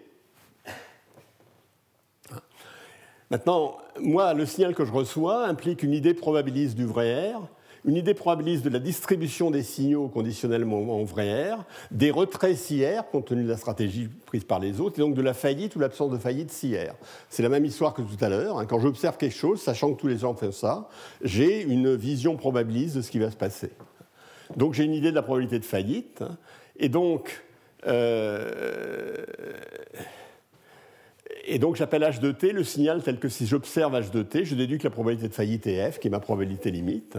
Et donc ça veut dire que je me retire si S de I est plus petit que H de t, hein, et sinon je ne me retire pas. Et cette fonction H est croissante en t. À nouveau, le jeu, comme tout à l'heure, il a un équilibre unique, c'est-à-dire qu'il y a un seul t étoile, il y a un seul t étoile pour lequel les gens vont se retirer. Alors ce t étoile détermine un seul R étoile, c'est-à-dire que ma, petite, euh, le monde, dans le monde que je construis, il y a un niveau R étoile à partir duquel il y aura en dessous duquel il y aura faillite, et un niveau R étoile dans lequel il n'y aura pas faillite. Euh, alors tout ce niveau, euh, donc si, je reviens à mon dessin de tout à l'heure, hein, ce, qu'a fait mon histoire, c'est qu'elle elle détermine un certain niveau R étoile. maintenant, qu'est-ce que je... Point de vue de politique économique, alors, naturellement, cet équilibre dépend de toutes les données du problème. Et je n'ai pas euh, vraiment le temps de discuter. Euh, euh, évidemment, R étoile est, décroissant avec M sur D, c'est-à-dire si la quantité de monnaie augmente, j'ai un R étoile plus faible, c'est-à-dire j'ai besoin d'un R étoile plus faible, j'ai besoin d'un taux de rendement plus faible si j'ai plus de monnaie, hein, c'est pas étonnant. Euh, Alors l'effet de la précision, il y a un effet plus complexe, celui de la précision des signaux. Dans ce monde-là, on reçoit des signaux, ils sont plus ou moins précis, la distribution de probabilité initiale euh, joue un rôle aussi, c'est un monde un peu compliqué à analyser. Hein. Euh, alors, est-ce que... Alors, augmenter M sur D, c'est-à-dire si j'augmente la liquidité, ça conduit à baisser T étoile, donc R étoile. C'est-à-dire que l'équilibre qu'il y a dans ce système hein, est d'autant plus favorable, c'est-à-dire que, que, M sur D est élevé. Le R étoile, euh, qui, à partir duquel il y a euh, faillite, c'est-à-dire si R est inférieur à R étoile, il y a faillite, si R est supérieur à R étoile, il n'y a pas faillite, ce, R étoile euh, diminue lorsque M sur D augmente. Alors, est-ce qu'on peut abaisser R étoile jusqu'à RS RS, c'est la situation idéale. C'est la situation dans laquelle tout à l'heure, euh, même si ce n'est pas très rentable, dès lors qu'on est capable de rembourser et qu'il n'y a pas de demande de liquidité, eh bien on, on le fait. Euh, s'il n'y a, pas de demande de, a pas de demande de retrait en première période, alors on est capable de rembourser. Est-ce qu'on peut abaisser R étoile jusqu'à RS Est-ce que l'issue du jeu peut, etc. Eh bien, euh, si, M est plus grand que M étoile, on trouve effectivement que R étoile égale RS. Si M plus petit que L étoile, eh bien R étoile est plus grand que RS. C'est-à-dire qu'il y a des banques solvables mais illiquides qui tombent. Donc ce, que nous dit euh, cette histoire est quand même un peu décevant parce que si on a suffisamment de liquidité, on va s'en tirer, même avec nos, spéculateurs sophistiqués. Hein. Mais euh, est-ce que ça veut dire qu'il est bon socialement que la banque ne tombe jamais? Parce que si elle prend beaucoup de liquidités, ça veut dire qu'elle fait moins d'investissement. Ce n'est pas sûr que ce soit bon socialement. Alors, est-ce qu'il y a des raisons pour l'intervention de la Banque centrale? On peut en discuter. Ce qu'on peut voir, c'est que les conclusions de cette histoire, ce n'est pas bagotte. Hein? Len Freeley, ce c'est pas ça. Euh, alors pourquoi? Parce que ben, n'est pas dans le monde de bagotte, on n'est pas dans notre. Mais, euh, disons, on a un point d'entrée dans la discussion sur ce que doit faire la Banque centrale pour éviter cette situation. Alors ce qu'on n'aime pas, c'est quand il y a solvabilité, mais que la banque tombe pour illiquidité. C'est un thème qui va revenir. La banque, elle est solvable, mais elle est illiquide. C'est-à-dire qu'elle est incapable de, répondre à une demande à laquelle elle pourrait répondre si elle avait le temps de, faire les choses, si elle était mise en situation, à laquelle il serait, socialement, elle est en mesure de répondre à ça. Enfin, il serait souhaitable qu'elle y réponde socialement. Voilà, alors on est monté très vite, j'espère que vous n'êtes pas euh, trop essoufflé. Euh, ce faisant, on a, sûrement manqué une partie du paysage, mais ça, qui, est assez joli par ailleurs, mais euh, quand on monte vite, on n'a pas le temps de regarder le paysage. Alors maintenant, on va, aller dans la descente. Hein. Ben, la descente, c'est que je vais essayer de vous raconter en, un quart d'heure les évolutions du système financier. Je crois que je ne vais pas réussir à aller jusqu'au bout, hein, depuis les années 60. Alors d'où partons? Alors on part de la réglementation post-crise de 1929. Alors c'est l'interdiction de la banque universelle, c'est le Glass-Steagall Act, il faut séparer les banques entre les banques de dépôt, les banques d'affaires, celles qui accèdent des dépôts à vue, celles qui accèdent des dépôts à terme, etc. Donc c'est une forte séparation. Alors c'est une séparation qui est mise en place par de nombreux pays de l'OCDE, mais pas par tous. Euh, donc euh, certains ont gardé la banque universelle. Euh, alors les banques de dépôt ne peuvent prendre des participations industrielles en actions, alors, on distingue la banque commerciale dans laquelle il y a des dépôts à vue, des crédits à court terme aux entreprises, la banque d'épargne, pas de dépôt à vue, épargne des particuliers, un crédit hypothécaire, il y a des holdings et des sociétés de portefeuille qui n'ont pas de dépôt, mais qui ont des prêts du public. Ça, c'est la question structurelle hein, du point de vue des institutions. D'où partons en réglementation? Alors, il y a une réglementation des contrats autorisés, qui est une réglementation forte. Hein plafond de, taux d'intérêt euh, pour les banques d'épargne, euh, sur les dépôts, sur les crédits hypothécaires de long terme. Et euh, il y a une réglementation aux États-Unis qui est une limitation de la concurrence spatiale. C'est-à-dire que les, banques sont, contraintes de rester dans, leur état d'origine et, et il y a une forte limitation de la concurrence spatiale. Bon, et ensuite, il y a cette, cette mesure d'assurance publique des dépôts dont je vous ai parlé, qui doit éviter les, paniques, qui a, fort bien marché. Alors, quels sont les, quels sont les déterminants du changement? Alors, je les ai regroupés de façon un petit peu arbitraire. J'ai dit, il y a, d'abord la première, c'est un peu les, évolutions du monde. Euh, alors l'évolution du monde et l'évolution de la finance sont parallèles. Hein. Je n'entends pas que le sens de la causalité est absolument évident. Ça peut, en tout cas, Première chose, de l'après-guerre jusqu'à 70, hein, le dollar a été la monnaie internationale. Il avait une référence théorique à l'heure, 35 dollars l'once. Euh, on savait tous ça par cœur, même si, je ne suis pas très sûr de savoir ce qu'est une once, mais je sais que le dollar était à 35 dollars l'once. Euh, je ne sais pas exactement le volume d'une once d'or, mais en réfléchissant, je devrais trouver. Donc ça, c'est vrai jusqu'en 72, et on a une période de change fixe et de contrôle de capitaux. Alors, dans ce système, on voit apparaître les premières failles. Et ces premières failles sont liées à la montée en puissance des multinationales. Euh, la législation selon laquelle vous ne pouvez pas faire de transfert de capitaux d'un pays à l'autre est assez facile à tourner. Lorsque vous avez deux multinationales, une banque et une entreprise qui, euh, l'une et l'autre, ont des. Euh, une banque et deux entreprises euh, qui, qui, qui, ont des activités hors de leur pays d'origine. Euh, si vous prenez, alors je, vais passer sur un petit exercice, mais enfin vous pouvez faire un petit exercice. Hein. vous avez euh, deux, entreprises qui ont des succursales à New York et à Londres. Il y a une banque qui a des succursales à New York et à Londres. Hein. Eh elles peuvent transférer ce qu'elles veulent, euh, étant donné que donné qu'elles sont, que sont les mêmes entreprises et qu'elles sont des succursales de la même entreprise. Donc, donc, d'une certaine manière, il y, a, il y, a, une faille à cette législation. Alors après 70, ça s'est beaucoup accentué. Hein. Il y a eu moins de capitaux. Euh, poursuite de la montée en puissance des multinationales et du commerce, la finance mondialisée. Un exemple de cette montée de finance mondialisée, c'est que la, la, corrélation entre l'investissement national et l'épargne nationale, qui est très forte, c'est les travaux de Feldstein-Oriorca, euh, se met à diminuer lentement. Et euh, la réglementation est tournée, elle est mise en porte-à-faux, et il y a une tendance auto-entretenue à la dérégulation, sur laquelle je reviens. Cette tendance. Euh, la, réglementation est mise en porte-à-faux. Alors, c'est l'exemple que j'avais déjà donné précédemment, que j'ai, euh, dans l'exemple américain. Il y avait des plafonds de taux d'intérêt euh, pour les banques d'épargne hein, qui les rend incapables d'attirer les épargnants en période de taux d'intérêt élevés. Euh, à un moment, elles, avaient prêt, des banques qui ont prêté, euh, au moment où les taux d'intérêt étaient bas, elles ont prêté à des gens dans l'immobilier, et euh, les taux d'intérêt deviennent élevés, et elles n'arrivent absolument plus à renouveler les emprunts dont elles ont besoin pour continuer à financer ces, intérêts.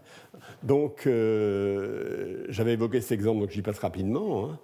Alors, c'est aussi exacerbé par l'apparition de ce qu'on appelait les money market mutual funds, qui tournaient la législation, qui était une manière de tourner la législation, a été euh, euh cette, législation, cette réglementation évidemment un peu caduque. Donc, tendance à la déspécialisation. Alors, il y a deuxièmement, j'ai mis les évolutions du monde, il y a aussi les évolutions des esprits. À nouveau, je, ne, me prononce pas sur la causalité, euh, mais il y a apparu ce qu'on appelle la nouvelle finance, hein, dont les principes sont parfois attribués à Fisher Black. Hein, Black, c'est un mathématicien américain de Chicago euh, qui associe son nom à la formule de Black et Scholes. Ceux qui m'ont écouté l'année où j'ai fait le cours sur la finance, j'ai essayé d'expliquer ce qu'était la formule de Black et Scholes. C'est pas très facile, hein, puisque ça, conduit à une équation dérivée partielle quand on le fait euh, vraiment sérieusement. C'est un petit peu, un petit peu hard, mais. Hein. Euh, alors, grosso modo, ce que dit, ce, euh, qu'on attribue à Fisher-Black, du moins dans ce que j'ai lu, c'est que si vous prenez, il y a trois, choses différentes. Prenez une obligation à long terme, ben, on, va mettre, on va mettre trois, trois opérateurs. Hein. Celui qui achète l'obligation, Maintenant, cette obligation, il y a un risque de taux d'intérêt, parce que vos obligations, elles vous donnent des, euh, vous donnent des taux de rendement, elles vous donnent euh, sur, sur, sa durée de vie, mais qui sont déterminés. Mais naturellement, la valeur de cette obligation dépend de la différence entre le taux d'intérêt implicite sur lequel elle a été basée lorsqu'elle a été construite et le taux d'intérêt réel. Et euh, donc, il y a un risque de taux d'intérêt sur l'obligation. Celui qui achète l'obligation parce qu'il a besoin, il n'a pas nécessairement envie de, porter le risque de taux d'intérêt. Donc, ça doit être quelqu'un d'autre qui porte le risque de taux d'intérêt. Et ça devrait être quelqu'un d'autre qui porte le risque de défaut, parce que l'obligation, celui qui a émis l'obligation peut faire défaut. Donc, euh, bah, tout ça, ça explique l'arrivée de toute une série de nouveaux produits. Hein. Euh, ça, c'est interest rate swap, hein, c'est des swaps de taux d'intérêt. Ça correspond à la deuxième fonction hein, pour porter le risque de taux d'intérêt. Et credit default swap, c'est les swaps sur, le, risque de défaut, dont on a déjà parlé, j'ai évoqué plusieurs fois, donc, euh, qui, qui, ont joué un rôle important au moment de la débâcle de 2008, puisque euh, donc, ça, c'est l'évolution des esprits, la nouvelle finance. Et puis, mais en même temps, euh, avec cette nouvelle finance, se développe le, shadow banking, hein, qui est le moyen de se soustraire aux régulations et de faire disparaître du bilan des choses qui sont, euh, qui sont désagréables et qui, qui, ne passent hors bilan. Donc ça, déterminant du changement. Alors, les formes de changement euh, donc j'ai parlé de le, Glass-Steagall Act euh, devient euh, caduque complètement. Enfin, je crois qu'il y a eu deux, deux, deux, périodes. C'est pas 1990, 1999. Enfin, je crois que là, la, la, décision qui, le rend totalement caduque. Mais il y a une première en 1987 qui l'avait rendu partiellement caduque, autant que je me souvienne. Euh, donc à ce moment-là, déréglementation et concurrence sous azimut, concurrence spatiale, etc. Euh, restriction d'entrée levée, concurrence entre marché, produit, juridiction, institution. C'est d'ailleurs une, des choses tout à fait euh, fascinantes de cette, transformation du système. Hein. Comment qualifier la transformation du système en un mot, euh, je n'ai pas terminé par, ceci, mais enfin en un mot, c'est l'accroissement de la concurrence. La, concurrence libre et non faussée. Et que ce système, avec un accroissement fantastique de la concurrence, ait eu de tels problèmes, euh, ne, laisse pas de, poser des questions hein, sur les, vertus de la concurrence libre et non faussée, euh, en particulier dans en tout cas dans ce domaine. Donc deuxièmement, il y a la multiplication des produits, les dérivés, dérivés de dérivés, on en a parlé, hein, la titrisation, on en a parlé euh, longuement. Euh, euh, Michel Aguilletta est revenu la fois dernière, hein, les, crédits default swap, je viens d'en parler. Alors tout ça est favorisé par la baisse des coûts, baisse des coûts de communication, baisse des coûts de calcul et baisse des coûts de rassemblement d'informations. Ça, c'est aussi un déterminant du changement que j'aurais dû mettre plutôt dans les déterminants du changement parce que c'est un petit peu ce passe. Alors, il y a un changement institutionnel maintenant, c'est la multiplication des intervenants euh, et la montée en puissance des intervenants. J'ai donné quelques, quelques tableaux tout à l'heure qui illustrent ça hein. hedge funds, private equity firms, les, les, fonds de capital risque, etc. Donc il y a eu une multiplication euh, et un affaiblissement d'ailleurs du rôle des banques dans, l'ensemble du système et de la place des banques dans l'ensemble du système. Alors maintenant, euh, euh, quelles sont les vertus prêtées à, à, ce système, eh bien, c'est qu'on est passé de relations, par exemple, entre prêteurs et emprunteurs, des relations de face à face, hein, vous êtes euh, emprunté vis-à-vis de votre banque, à des relations beaucoup plus neutres, hein, arm's length, on dit euh, en anglais, euh, je sais pas, Et, donc, on remplace des relations de long terme pour obligations d'entreprise et actions. Hein. donc, il y a une commodification, c'est-à-dire une banalisation des transactions financières. Il y a aussi, et ça va de pair d'ailleurs avec une meilleure diffusion sur les histoires de crédit des emprunteurs, sur le collatéral et sur la réputation. Donc beaucoup moins de face à face entre euh, beaucoup plus d'interlocuteurs potentiels lorsqu'il y avait un besoin de financement. Parce qu'il euh, y a beaucoup plus de gens qui savent des choses sur vous, c'est beaucoup plus banalisé, etc. Euh, alors, dans ce système, le rôle et la place des banques, elle a diminué. Hein, euh, donc, on est passé, une partie de l'intermédiation est passée des banques aux investment managers, c'est-à-dire aux gens qui euh, euh, collectent de l'épargne et, ensuite font face aux entreprises éventuellement pour leur prêter.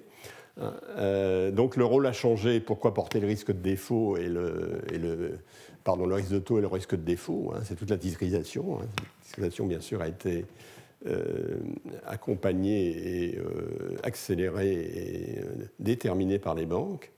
Alors, ce que pensent les gens qui connaissent bien le système, mais j'ai vraiment pas d'opinion, c'est que le rôle a changé, qu'en particulier, elles ont maintenant un avantage comparé dans les, transactions où les contrats explicites sont difficiles. Les banques auraient euh, maintenant un créneau euh, lié beaucoup moins aux transactions banales hein, que aux transactions très spécialisées. Où le besoin de couverture réelle est complexe et où il faut flirter de plus en plus vers, avec les liquidités. Hein. Ils peuvent offrir des contrats incomplets, différents des contrats de marché standardisés, mais en fait, euh, les analyses que j'ai lues auxquelles de, gens que, je crois crédibles, c'est qu'elles ne sont pas devenues moins risquées en termes de volatilité, distance au défaut, euh, price earning ratio, c'est-à-dire le, ratio de, prix sur euh, valeur de valeur de l'action sur le, sur, le, sur le bénéfice, hein, qui ont été décroissants, etc. Donc ça, c'est un...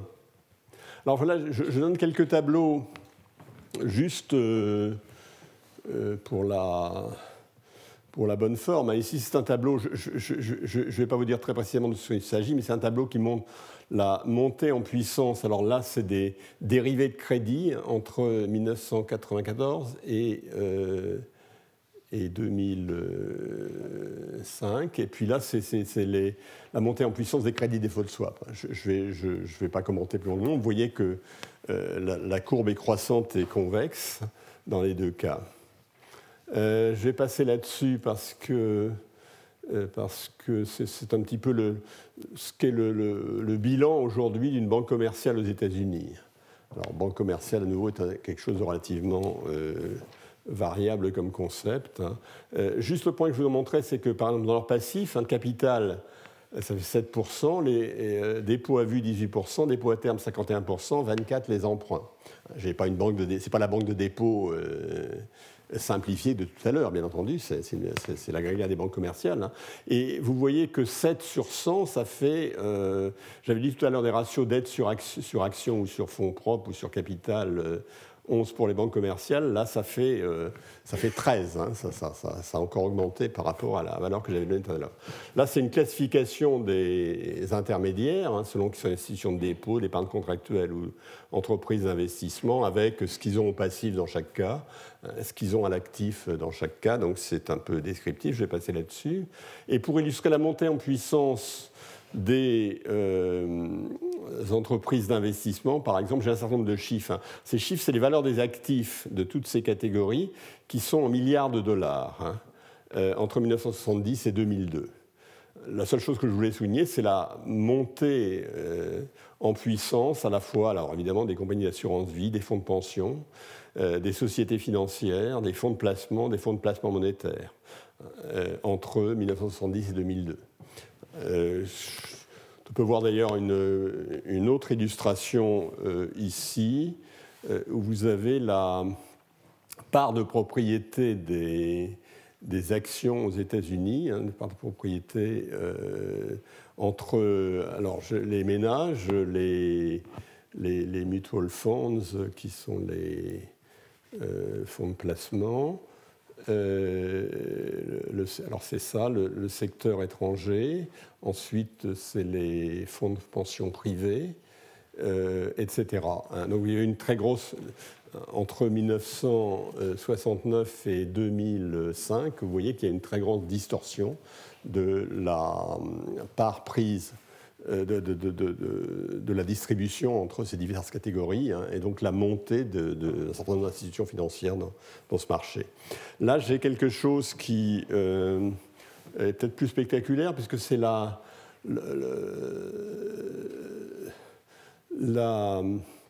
les actifs financiers des security brokers and dealers. Alors, security brokers and dealers, c'est une catégorie, c'est des gens qui interviennent sur les marchés financiers. Une catégorie plus large que les banques d'affaires, hein, plus large que les investment banks, qui sont des. Euh, qui, euh, et donc, c'est le, le, pourcentage.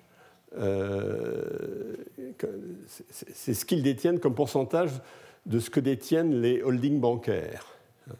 Alors ça, va de, pour les security brokers and dealers, hein, qui, ont les, banques d'affaires dans, cette catégorie, ça va de 40% à 160%. Et pour les fonds de couverture, les, fonds, les hedge funds, ça va de, moins de 20% à 80% donc une montée en puissance relative de, cette partie du secteur financier par rapport euh, aux, aux, banques traditionnelles. Ça, c'est quelque chose qui montre la part des... C'est les actifs bruts externes, c'est-à-dire des actifs qui sont détenus par euh, quelqu'un de, sur, euh, qui sont des actifs sur l'étranger. L'ensemble des actifs sur l'étranger détenus par l'ensemble des citoyens du monde en pourcentage du, du, euh, du, produit mondial. Eh ça passe de, de 20% à 140%. Donc ça, ça, veut dire, si j'ai bien compris, que donc il y a 140% du, euh, du PIB du monde qui est détenu comme en patrimoine par des gens euh, qui, ne sont, qui sont de pays différents de, de, de l'endroit où est l'actif qu'ils détiennent. Donc ça, c'est l'internationalisation. Bon, ben, j'avais encore plein de choses dont je voulais parler, mais je crois que je, vais m'arrêter là. Euh, je voulais parler euh, évidemment des, effets systémiques de tout ça. Donc ça, c'est un petit peu, c'est simplement une description. Hein. Fais une description euh, à ma manière et que je ne prétends pas du tout exhaustive, mais qui donne un, certain nombre de coups de projecteur là-dessus. Hein. Là, je voulais discuter un tout petit peu, mais je le ferai peut-être la fois prochaine, hein, de, ces affaires, de, des, effets de ceci et commencer quelque chose qui soit moins descriptif, mais qui soit une amorce de réflexion. Donc la fois prochaine, euh, qui est la semaine prochaine par ailleurs, hein, donc nous, euh, je reviendrai à une heure. Hein, euh, la deuxième heure sera assurée par Pierre Cyril Hawker, qui nous parlera justement de ce dont je vais parler aujourd'hui, hein, c'est-à-dire le, problème de la discussion sur la doctrine des banques centrales. Je crois que son, exposé s'appelle L'apprentissage des banques centrales. Donc, il reviendra un peu là-dessus, mais d'un point de vue de, quelqu'un qui est plus, plus à l'intérieur du sujet que moi. Et euh, moi, en premier rang, je essaierai de parler de liquidité. Euh, vaste, vaste programme. Euh, donc, ben, je, il me reste à vous remercier. Bonsoir.